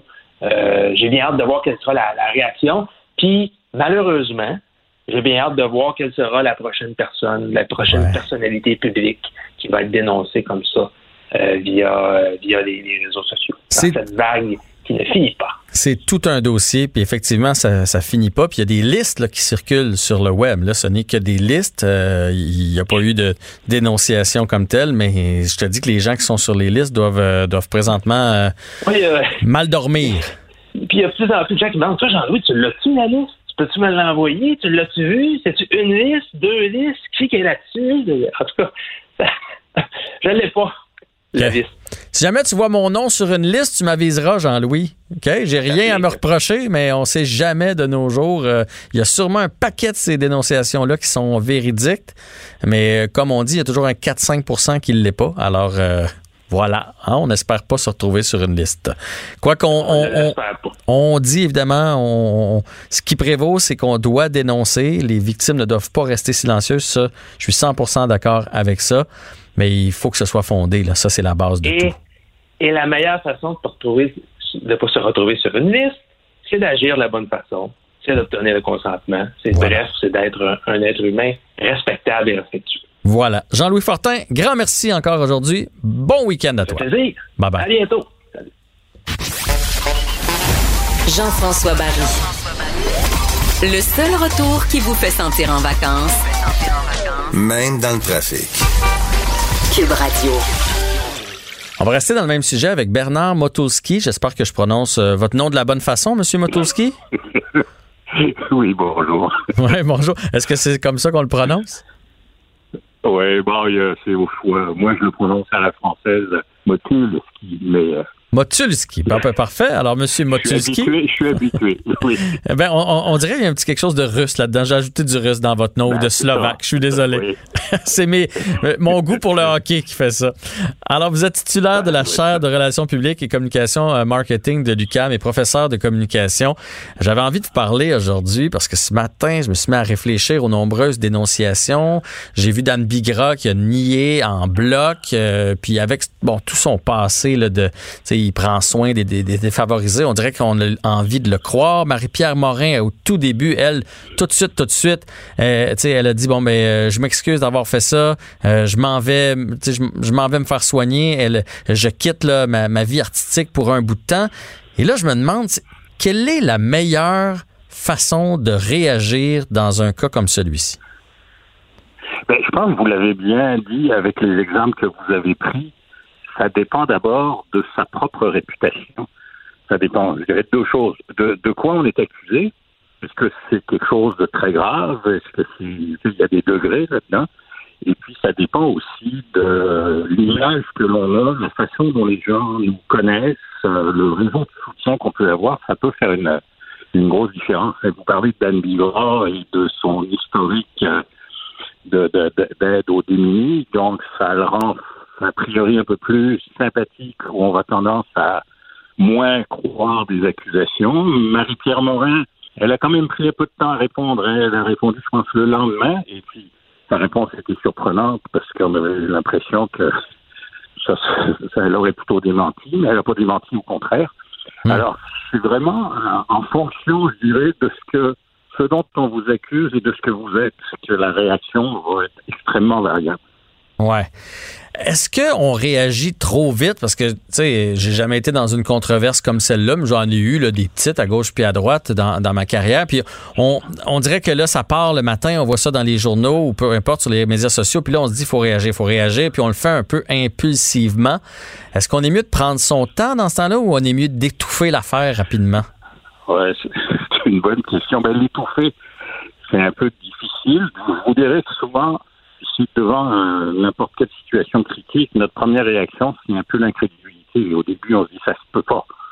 Euh, et là, on, doit reprendre son souffle, respirer par le nez, comme on dit, et euh, après évaluer les options et qu'est-ce que qu'est-ce que je choisis, est-ce que je réponds, est-ce que je réponds pas, est-ce que d'abord je me sens coupable, parce que là encore, euh, quelqu'un peut nous reprocher quelque chose que nous on se rend pas compte qu'on a fait, mais qui a été interprété comme une agression, ou on peut effectivement avoir agressé et peut-être le regretter ou avoir enfoui ça dans sa mémoire, mais euh, ça, il faut quand même qu'on prenne le temps de voir comment on, on va vivre avec ce, ce- ce nouvel élément qui vient nous, nous qui braque un projecteur sur nous.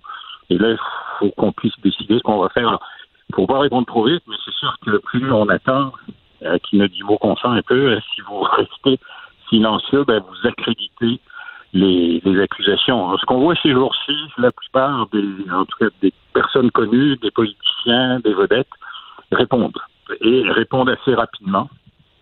Ouais. Euh, Pensez-vous que maintenant qu'il y a eu d'autres cas, là, tu sais, bon, Éric Lapointe, par exemple, Dan Bigra, euh, Monsieur Blanchette, euh, qui, qui les, les trois ont nié, puis ils ont dit, regarde, si vous avez, ils ont, ils ont dit aux victimes, si vous avez une cause, allez, tu sais, devant les tribunaux. Pensez-vous que si, si c'était à refaire pour Marie-Pierre Morin, parce qu'elle, ça a été la première, maintenant qu'elle voit ce qui se passe avec les autres, elle aurait réagi différemment?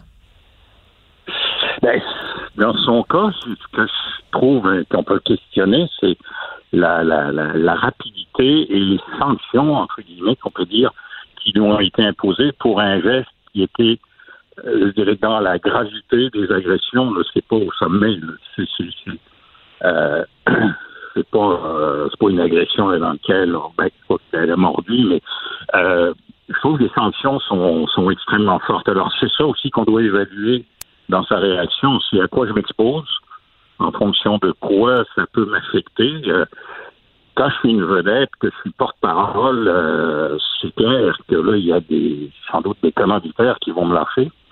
Mais quand je suis une personne ordinaire, euh, ben là, je peux avoir des problèmes avec mon employeur, je peux avoir des problèmes avec ma famille, avec mes amis, et je peux décider que je veux gérer ça plutôt que euh, prendre, euh, commencer à me mettre sur la place publique et à répliquer publiquement aussi, parce que ça sera peut-être pas écouté, ça sera peut-être pas efficace. Qu'est-ce qui fait, parce que vous, vous êtes expert en marketing, qu'une compagnie va automatiquement se dissocier?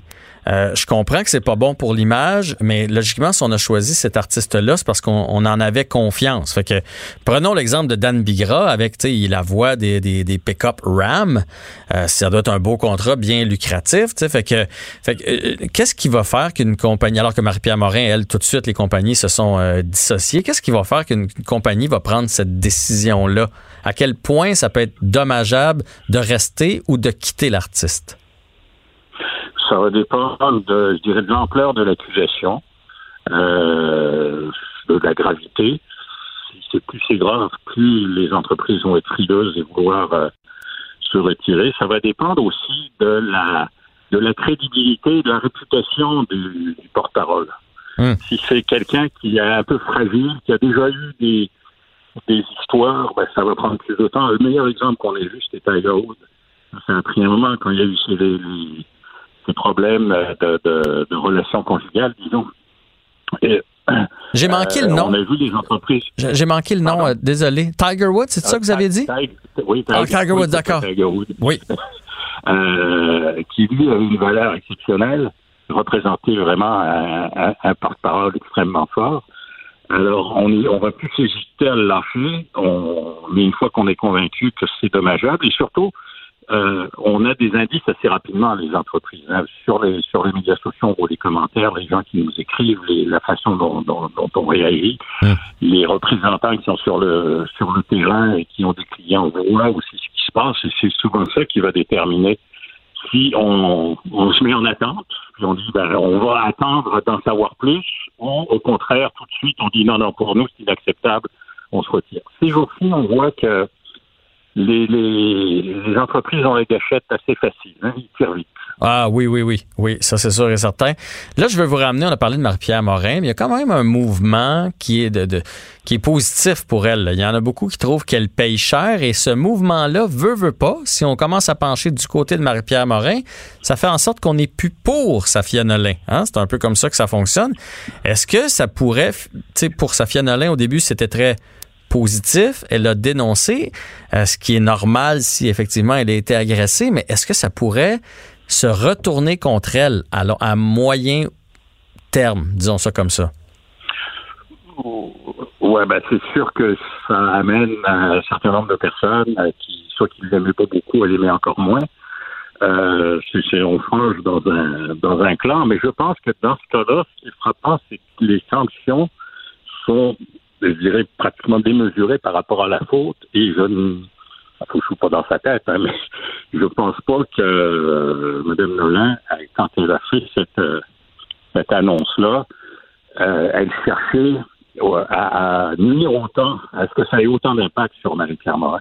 Hmm. Je pense que c'était euh, quelqu'un qui, qui, quand on a été agressé et qu'on veut dire, c'est plus comme un, un cri un peu de, de, de rage. On veut se soulager, ça fait du bien, mais on veut pas forcément la tête de la personne euh, que l'on dénonce. Ouais. Pour Yves-François Blanchet, qui, euh, bon, on, on y reproche des actions qui se sont passées là, il y a une vingtaine d'années. On le sait, c'est le chef du Bloc québécois. Est-ce que c'est la fin de son règne politique? Est-ce qu'il va traîner ça toujours, cette espèce de doute? Il va sûrement traîner ça pendant un moment parce que euh, ben, on voit quand même que ses adversaires politiques l'utilisent pas vraiment parce que pour l'instant, il y a peu d'éléments concrets. Alors, est-ce que ça va aller devant euh, un tribunal? Est-ce qu'il va y avoir une plainte? Est-ce qu'il va y avoir des, précisions sur les gestes qui ont été posés? Ou est-ce que ça va, je dirais, un peu tomber dans l'oubli, mais on va se souvenir, ça va être ça va être attaché à son nom. En fait, chaque fois qu'on est dénoncé, chaque fois qu'on est euh, vilipendé sur la place publique, ça laisse des traces. Euh, mais souvent une manchette, même si, si on corrige le lendemain ou dans les jours qui suivent avec un entrefilet, ben, ce dont les gens vont se souvenir, c'est ah, il y a eu quelque chose. Alors ça, ça fait partie, je dirais, des cicatrices avec lesquelles on, on doit qu'on doit garder. Et quand on voit M. Blanchette, ben, lui, position, il a une position qui, qui est très claire. Euh, et je pense que c'est sans doute la position qu'il va garder, à, à moins que le, le- ce dossier-là change ou qu'il y ait des éléments nouveaux. Ouais, mais comme, comme vous dites, ça va laisser bien des cicatrices pour bien des gens euh, au, au Québec. Euh, puis on n'a pas fait, on n'a pas fini d'entendre parler de ça. Euh, ça a été très intéressant d'avoir votre point de vue marketing, d'avoir votre point de vue aux relations publiques, communication. Un grand merci à vous, Bernard Motulski, d'avoir été avec nous aujourd'hui. Merci beaucoup. Bonne journée. Bonne journée à vous aussi. Au retour, Danny Saint-Pierre, François Lambert pour notre discussion médium saignant.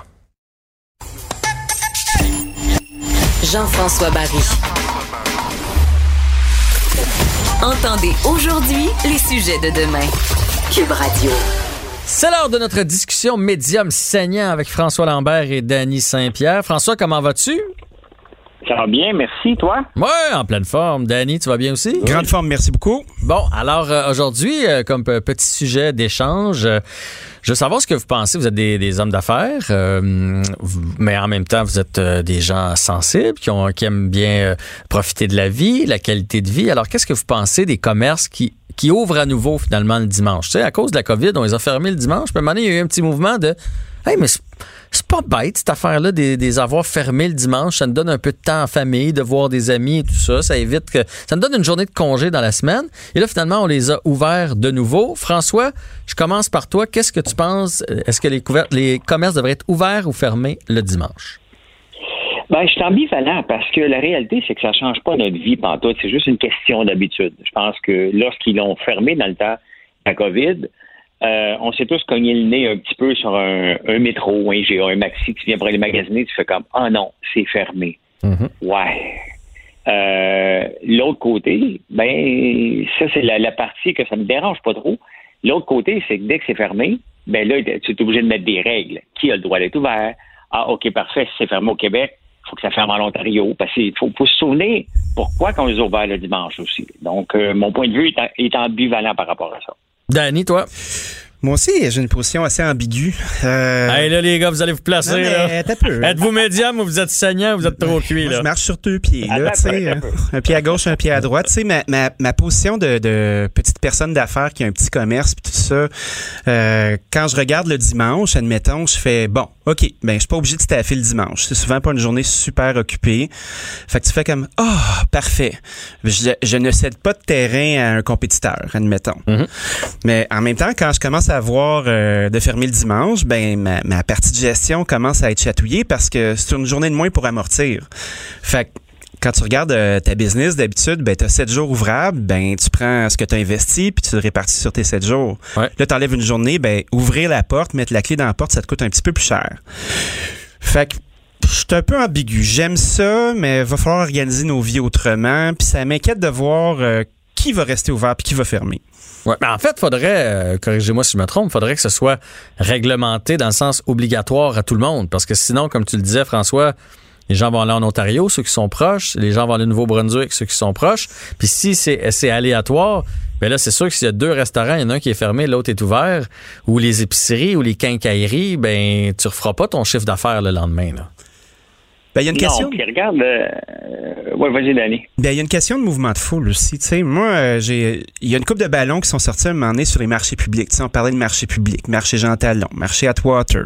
Y a-tu juste des produits locaux ou pas? Peut-être que le, le dimanche, ce serait une fenêtre justement pour travailler ce genre d'activité-là, où tu fermes, euh, tu fermes ce qui est plus générique, ce qui est plus habituel, puis tu fais de l'agrotourisme avec. Mais après ça, ben, toutes les épiceries qui se forcent à avoir des produits locaux, tu leur dis quoi à ces gens-là, tu sais? C'est épineux comme question. C'est difficile. François, tu l'as ajouté quoi? Ben, la, la réalité, c'est que notre vie a changé. Hein. Tu sais, c'est- ça a été mis en place en 1992. Euh, justement, pourquoi? Parce qu'il y avait des provinces qui étaient ouvertes, d'autres qui n'étaient pas ouvertes. Les dépanneurs, en 1992, lorsque la règle est passée, non? Eux autres, là, ils ont grimpé d'un rideau parce qu'ils disaient que ça faisait quelques années que leur chiffre d'affaires diminuait. Et là, ils voyaient la concurrence des, des, des grands supermarchés. Ils pensaient fermer. OK, il avait peur de fermer en 1992, alors que les dépanneurs aujourd'hui, euh, euh, ça n'a jamais affecté leur chiffre d'affaires. Au contraire, on le sait qu'on s'en va dans une, grande surface pour acheter X, Y, Z. On le sait qu'on va au dépanneur pour acheter X, Y, Z. Les dépanneurs du temps ne sont pas les dépanneurs d'aujourd'hui. Aujourd'hui, les dépanneurs, ça coûte presque la même chose qu'au supermarché. C'est un marché comme comme les autres parce qu'ils ont été obligés de, de, de s'adapter, étant donné que Métro et le Maxi est ouvert le, le, le, le dimanche. C'est assez effronté pour le dépanneur d'aller mettre un, un prix surélevé sur quelque chose qu'on peut aller chercher Ouais, au ouais, supermarché. Ouais. C'était le cas, là.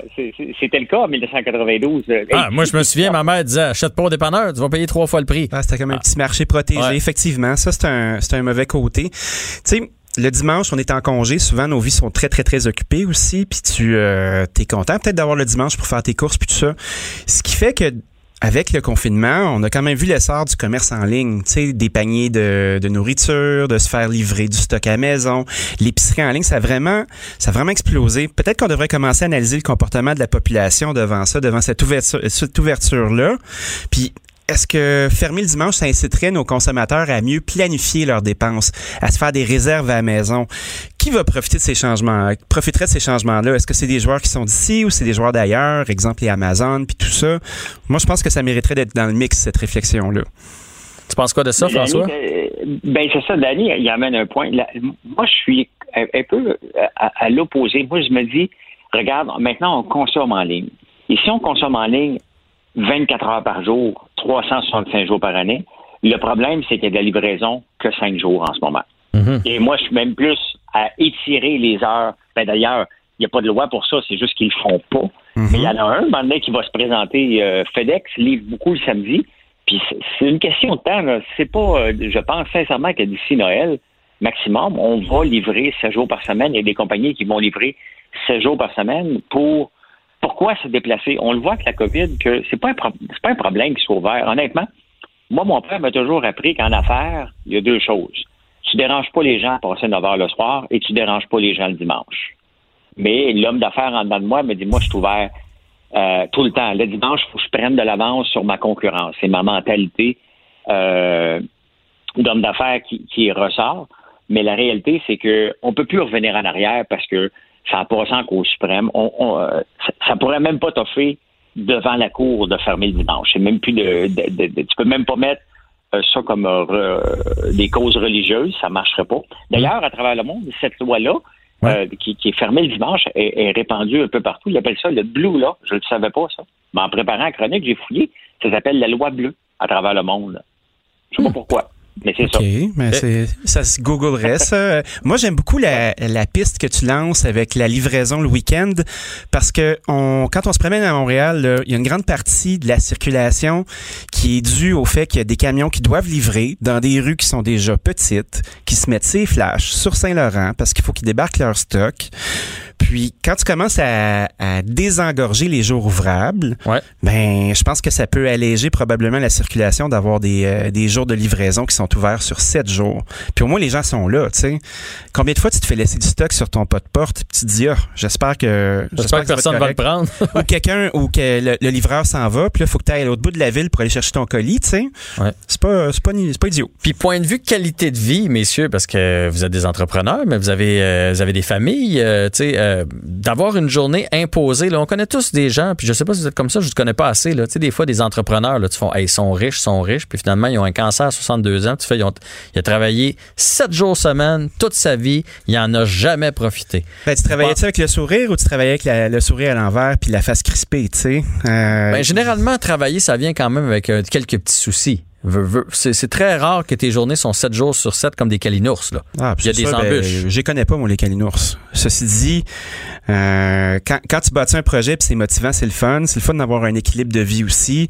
Mais moi, je suis, je suis de l'équipe de François dans si tu es capable de prendre l'avance sur ta compétition, puis si tu es capable de pas laisser une part de marché à ton voisin, tu sais, quand tu es un gros poisson, il euh, faut que tu continues à manger ce qu'il y a autour parce que sinon, les petits poissons autour de toi, ils vont grossir puis ils vont te snapper à un moment donné.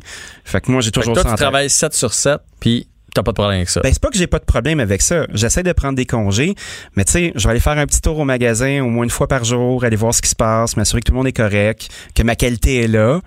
Puis, tu sais, quand j'ai des bonnes équipes, ben oui, je suis capable de prendre du recul comme n'importe qui, mais tu sais, je pense que c'est important d'être présent, d'être là. Et toi, François, qui est euh, un peu plus âgé, est-ce que tu as un regard différent sur la vie? Moi, j'ai, jamais eu l'impression, même quand je travaillais pour des gens, que je travaillais. Dès que j'avais l'impression que je travaillais, je démissionnais et j'allais faire autre chose. Parce que la vie n'est pas le travail. La vie est un plaisir. Il faut avoir du plaisir à se lever le matin puis travailler. Ceci étant dit, moi, là, si tu veux me scraper ma semaine, là, quand je suis obligé de me lever un dimanche matin puis récupérer le retard. Moi, j'aime ça prendre de l'avance. Le dimanche matin, je suis obligé de me lever parce que je suis en retard pour livrer des choses. Je suis vraiment marabout parce que je me dis, c'est le dimanche, j'ai le droit de faire ce que, de travailler par plaisir, ça me fait, ça, ça me fait plaisir.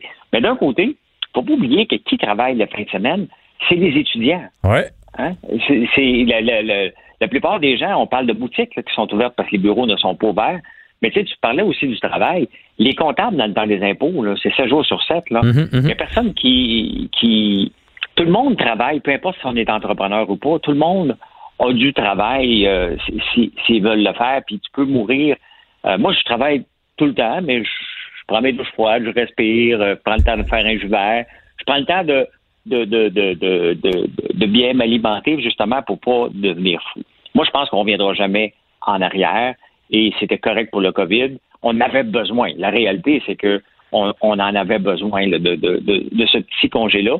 Mais il nous a fait réfléchir, ce congé-là, pour dire Oh, OK, ben on est vraiment dépendant de ne pas avoir d'horaire. Tu sais, parce que c'est ça le- la vie aujourd'hui. Hein?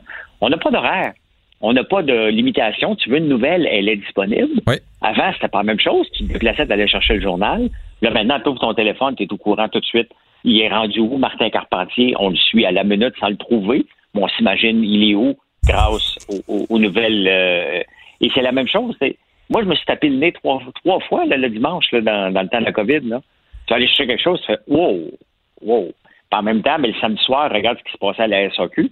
Line-up a pu finir à la SAQ le samedi, le samedi vers 4 heures pour aller chercher de la boisson. Ouais. Mais c'est, oui. Mais moi aussi, je me suis euh, rivé le nez. Ça serait de la planification un peu. Puis effectivement, on est habitué de tout avoir. Là. Euh, tu décides de manger des moules euh, à 6 heures le dimanche soir, ben tu t'en vas à l'épicerie, puis là, puis tu as besoin d'une vis le dimanche matin à 10 heures, tu t'en vas à Quincaillerie et c'est ouvert. Euh, on, on veut tout avoir tout le temps. Puis On a de la souplesse, hein? on n'est plus capable d'attendre. On n'est plus capable On d'attendre. est plus capable de reculer. Moi, j'aime beaucoup où la discussion s'en va avec le fait que quand tu considères que ce que tu fais dans la vie, qui est ton travail, entre guillemets, c'est quelque chose que t'aimes, t'as pas besoin de vivre une deuxième vie à côté. Tu sais, moi, je connais tellement d'amis là, qui, euh, qui partent de super loin pour se taper le trafic ou l'éviter, euh, se font ça aller-retour. Après ça, travaillent cinq jours par semaine, sont rendus au mardi, ils pensent déjà la fin de semaine. Puis il faut que le soir, puis la fin de semaine, il faut qu'ils se trouvent une vie, une vie qui les remplit. Tu sais, moi, dans mon travail, j'ai la chance d'avoir euh, du plaisir, de me sentir bien. Quand je rentre à la maison, ben, je suis capable de dépiner parce que j'ai fait tout ce que j'avais à faire dans ma journée. Puis je suis dans un mode de loisir. Tu sais, je trouve que des fois, une- on essaie de mener deux ou trois vies en même temps, puis c'est tough. Puis c'est une belle euh, métaphore avec le dimanche en se disant, ah, ça nous forçait à arrêter. Ouais, mais il y a tellement d'affaires à faire dans la semaine. Tu sais, je pense que euh, il faut prendre un pas de recul puis moduler notre temps différemment. Ben messieurs, ça fut très agréable encore une fois aujourd'hui. Une discussion médium senior. On vous invite à vous faire votre propre euh, idée à la maison. Euh, vous avez beau être pour, être contre de ce qu'on comprend. On reviendra pas en arrière. C'est de fini. toute façon, c'est fini. Vous restez avec nous. J'ai pas de vin à vous offrir comme à tout le monde en parle, mais j'ai un quiz euh, revue de l'actualité. François, tu vas être là quand même, hein, même si ça va pas super bien ton quiz. La ligne, la ligne, elle va vraiment mal. Ah ouais, va- D'une semaine à l'autre, ça se détériore. Bougez pas, on revient. Jean-François Barry. Le seul retour qui vous fait sentir en vacances. Même dans le trafic. Cube Radio. C'est l'heure de notre revue de la semaine, actualité quiz avec Alex Dufresne. Salut Alex. Allô? Allô? Allô? Danny est là pour ton quiz. François, la ligne est toujours bonne, François? Elle est parfaite. Elle est parfaite. Alors, François, comment tu te sens cette semaine? J'ai beaucoup pensé à toi en préparant le quiz. Écoute, je me sens bien. euh, j'ai bien dormi. J'ai pris mes légumes. Un jus de. T'es en forme, t'as tout le besoin, t'as tout le système psychologique dont t'as besoin, c'est bon. J'ai tout ce qu'il faut. bon, ben, allons-y avec la première question, puis c'est- elle est pour François d'ailleurs. Eh oui, François, je voulais te donner quelque chose en partant. Alors, voici ma question pour toi. On sait que le premier ministre Justin Trudeau est dans l'eau chaude depuis que son gouvernement a accordé, sans appel d'offres, un contrat d'une valeur de plusieurs millions de dollars à We Charity. Et ma question est à choix de réponse, François, pour toi. Quel était le montant de ce contrat qui était offert à We Charity? Est-ce que c'est A, 5,5 millions, B, 92 millions ou C, 19 millions de dollars? Écoute, j'ai le goût de faire comme euh, Who Wants to be a Millionaire quand le gars s'en allait gagner un million, puis il a appelé son père pour dire J'ai pas besoin de ton aide, mais je veux juste te dire que je vais gagner un million à la télévision. la réponse est 19 millions. La réponse est excellente. C'est 19,5 millions. François, c'est ton premier point. Là. Je veux juste dire que c'est ton premier point au quiz. Merci. Dû à son favori en plus. Oui, il a tellement étudié Justin Trudeau cette semaine, c'était sûr qu'il allait avoir la bonne réponse. Il m'en a parlé dans trois de ses quatre chroniques. Écoute, moi, ce qui m'a fait quand même halluciner, c'est de savoir, puis ça, je l'ai appris, je le savais pas, mais c'est la troisième fois que Justin Trudeau est visé par le type de vérification, là, justement, le, il va avoir une, une- une vérification là, qui a déclenché une enquête commissionnaire au conflit d'intérêts, et elle sait que c'est la troisième fois qu'il est visé par ce type de vérification. François- jamais vu dans l'histoire du pays? Quand François. François, le, le savais-tu que c'était la troisième fois? Ben oui, je t'en ai parlé. puis- Ça te met en beau maudit d'ailleurs, non? Ben, c'est- ça nous montre juste que notre système de, de politique justice euh, ne marche pas ici parce qu'aux États-Unis, il y aura au moins une tentative d'impeachment qui marcherait pas, mais au moins on le mettrait euh, à Il y aurait du divertissement, Mais ça, c'est euh, sûr. pas ici. C'est ça. Au moins, on s'essaierait. OK, ma deuxième question est pour toi, Jean-François. Mhm. On a invité, euh, comme on le sait, les clients de bar à aller se faire tester. Et mardi dernier, à la clinique sans rendez-vous de l'Hôtel Dieu à Montréal, il y avait une file d'un demi-kilomètre pour se faire dépister. Et ma question pour toi à choix de réponse est la suivante. Combien de temps en moyenne est-ce que les gens à Montréal doivent faire la file pour passer un test de dépistage? Est-ce que c'est A, une heure, B, trois heures? Ou C, cinq heures? Ah, là, tu me prends une colle parce que cette journée-là, on, a Oh, parlé, on a parlé de 5 heures à cette clinique-là, mais là, tu me demandes la moyenne de Montréal. Oui. Je vais y aller avec 3 heures de bar en moyenne. Ah, c'était 5. C'est une- c'est- c'est cinq heures. La mairesse Plante en a parlé, elle a dit c'est pas normal, on va travailler là-dessus, mais en ce moment, il y a cinq heures d'attente. Et il faut que tu saches qu'il y a plus de 3300 personnes depuis dimanche dernier qui sont allées se faire tester. Alors, je pense que ça engorge un peu, le, ça engorge un peu les cliniques. Mais l'appel à la population a quand même permis d'augmenter le, le dépistage à Montréal de près de 50 Oui, oui, oui. comparativement à la semaine précédente. Donc, c'est quand même assez intense et je pense que c'est ce qui explique justement cinq heures d'attente pour savoir si tu as la COVID ou non. Mais je, je le savais, mais je voulais laisser les devants à François, c'est pour ça. C'est ça, t'es- smart Quelle empathie. C'est beau. Ma prochaine, ma prochaine question est pour Dani. Oui. C'est une question culinaire, Dani, juste pour toi. Elle est très élégante. Euh, Je ne sais pas si tu es au Mhm. courant, mais euh, on a fait une découverte très importante dans le domaine de la gastronomie. On a découvert que les champions du gobage de hot dog euh, connaîtront désormais des limites. On a déterminé le nombre maximum qu'un humain peut avaler en 10 minutes. Et Ah, ma question, ouais. Et ma question, Dani, pour toi, est combien de hot dogs un être humain peut-il avaler au maximum en 10 minutes? Et là, Dani, tu n'auras pas de choix de réponse. Parce que tu es tellement bon que Hmm. je veux donner une chance au gars, mais aussi, on, je pense que tu es capable d'essayer d'estimer combien de dogs un homme peut manger ou une femme en, en 10 minutes. Ben, j'ai un chiffre qui m'arrive en tête, là. euh, probablement un hommage à Bob Gainey, là, ce serait 23. 23, c'est bien en dessous du nombre. Est-ce que tu veux te réessayer pour une autre tentative? OK. euh, 46? C'est loin. C'est loin. Quar- loin. 46? Non. C'est 84. Jésus-Christ. Pourquoi tu me l'as pas demandé? Je le savais, moi. Je Hélas. voulais répondre. J'aurais donc dû. Euh, François, un choucale, un hot dog, un choucale, un hot dog. Ça descend bien. c'est pour ça que tu jeûnes, en fait, depuis tout ce temps-là. Il y a un professeur de physiologie qui est un spécialiste des performances sportives qui s'est demandé un jour si les modèles élaborés pour les compétitions d'athlétisme pouvaient aussi s'appliquer à la compétition d'ingestion de hot dog, hein, parce que c'est quand même une compétition. Il y en a une qui date de plus de 100 ans à New York, les fameux hot dog Nathan's. Et Oui. ils ont remarqué Nathan's. que les records d'ingestion de hot dog se sont améliorés de près de 700% au fil des ans. C'est quand même énorme là, comparé à n'importe quel événement sportif. Mais là, ils ont, euh, ils ont vraiment euh, déterminé que c'était 84. Ça se rendrait pas plus loin que ça. Mais est-ce que c'est bien beau de les manger, ces hot dogs-là, mais est-ce qu'il faut les garder? Tu vois ce que je veux dire? Parce que c'est quand même du hot dog, c'est un chaud temps, là. J'imagine qu'en coulisses, ça doit pas être beau à voir. Non, ça doit être euh, mot-clé, hashtag projectile. Voilà. Je pourrais vous revenir avec la réponse il faut que tu les gardes. Mais moi, je pense qu'il faut que tu les gardes, oui. Ah ouais. c'est- bien beau, là. Ça fait partie du défi. faut pas juste les mettre dans sa bouche. OK. J'ai une question. J'ai une, une question qui est pour tout le monde. Oh. Donc, vous- c'est le premier qui répond, en fait, et euh, j'ai hâte d'avoir euh, vos hypothèses. Il y a une agricultrice expérimentale qui s'appelle Véronique Lemieux qui cultive des vignobles dans un endroit insolite au Québec. Où est-ce? Là, je veux pas le nom de la ville ou de la- de l'endroit, je veux sur quoi et où est-ce qu'elle fait pousser ces vignobles. Sur son toit? Sur un toit en haut du marché central, près du marché Ça, c'est- central.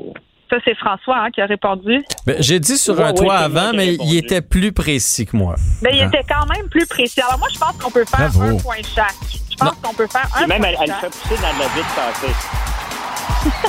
Casser. Il y avait Ça une éloigne fois les écureuils. Donc, est-ce que, est-ce que François a raison? Elle le fait pousser sur, sur de la vitre cassée?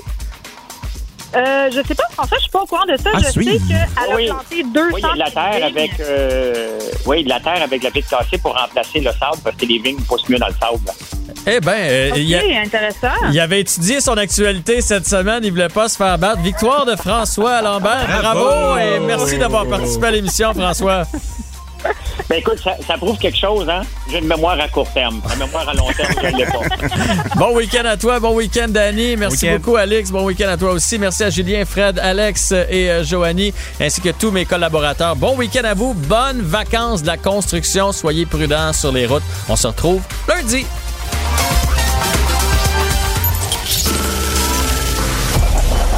Cette émission est maintenant disponible en podcast. Rendez-vous dans la section balado de l'application ou du site cube.radio pour une écoute sur mesure en tout temps. Cube Radio, autrement dit. Et maintenant, autrement écouté.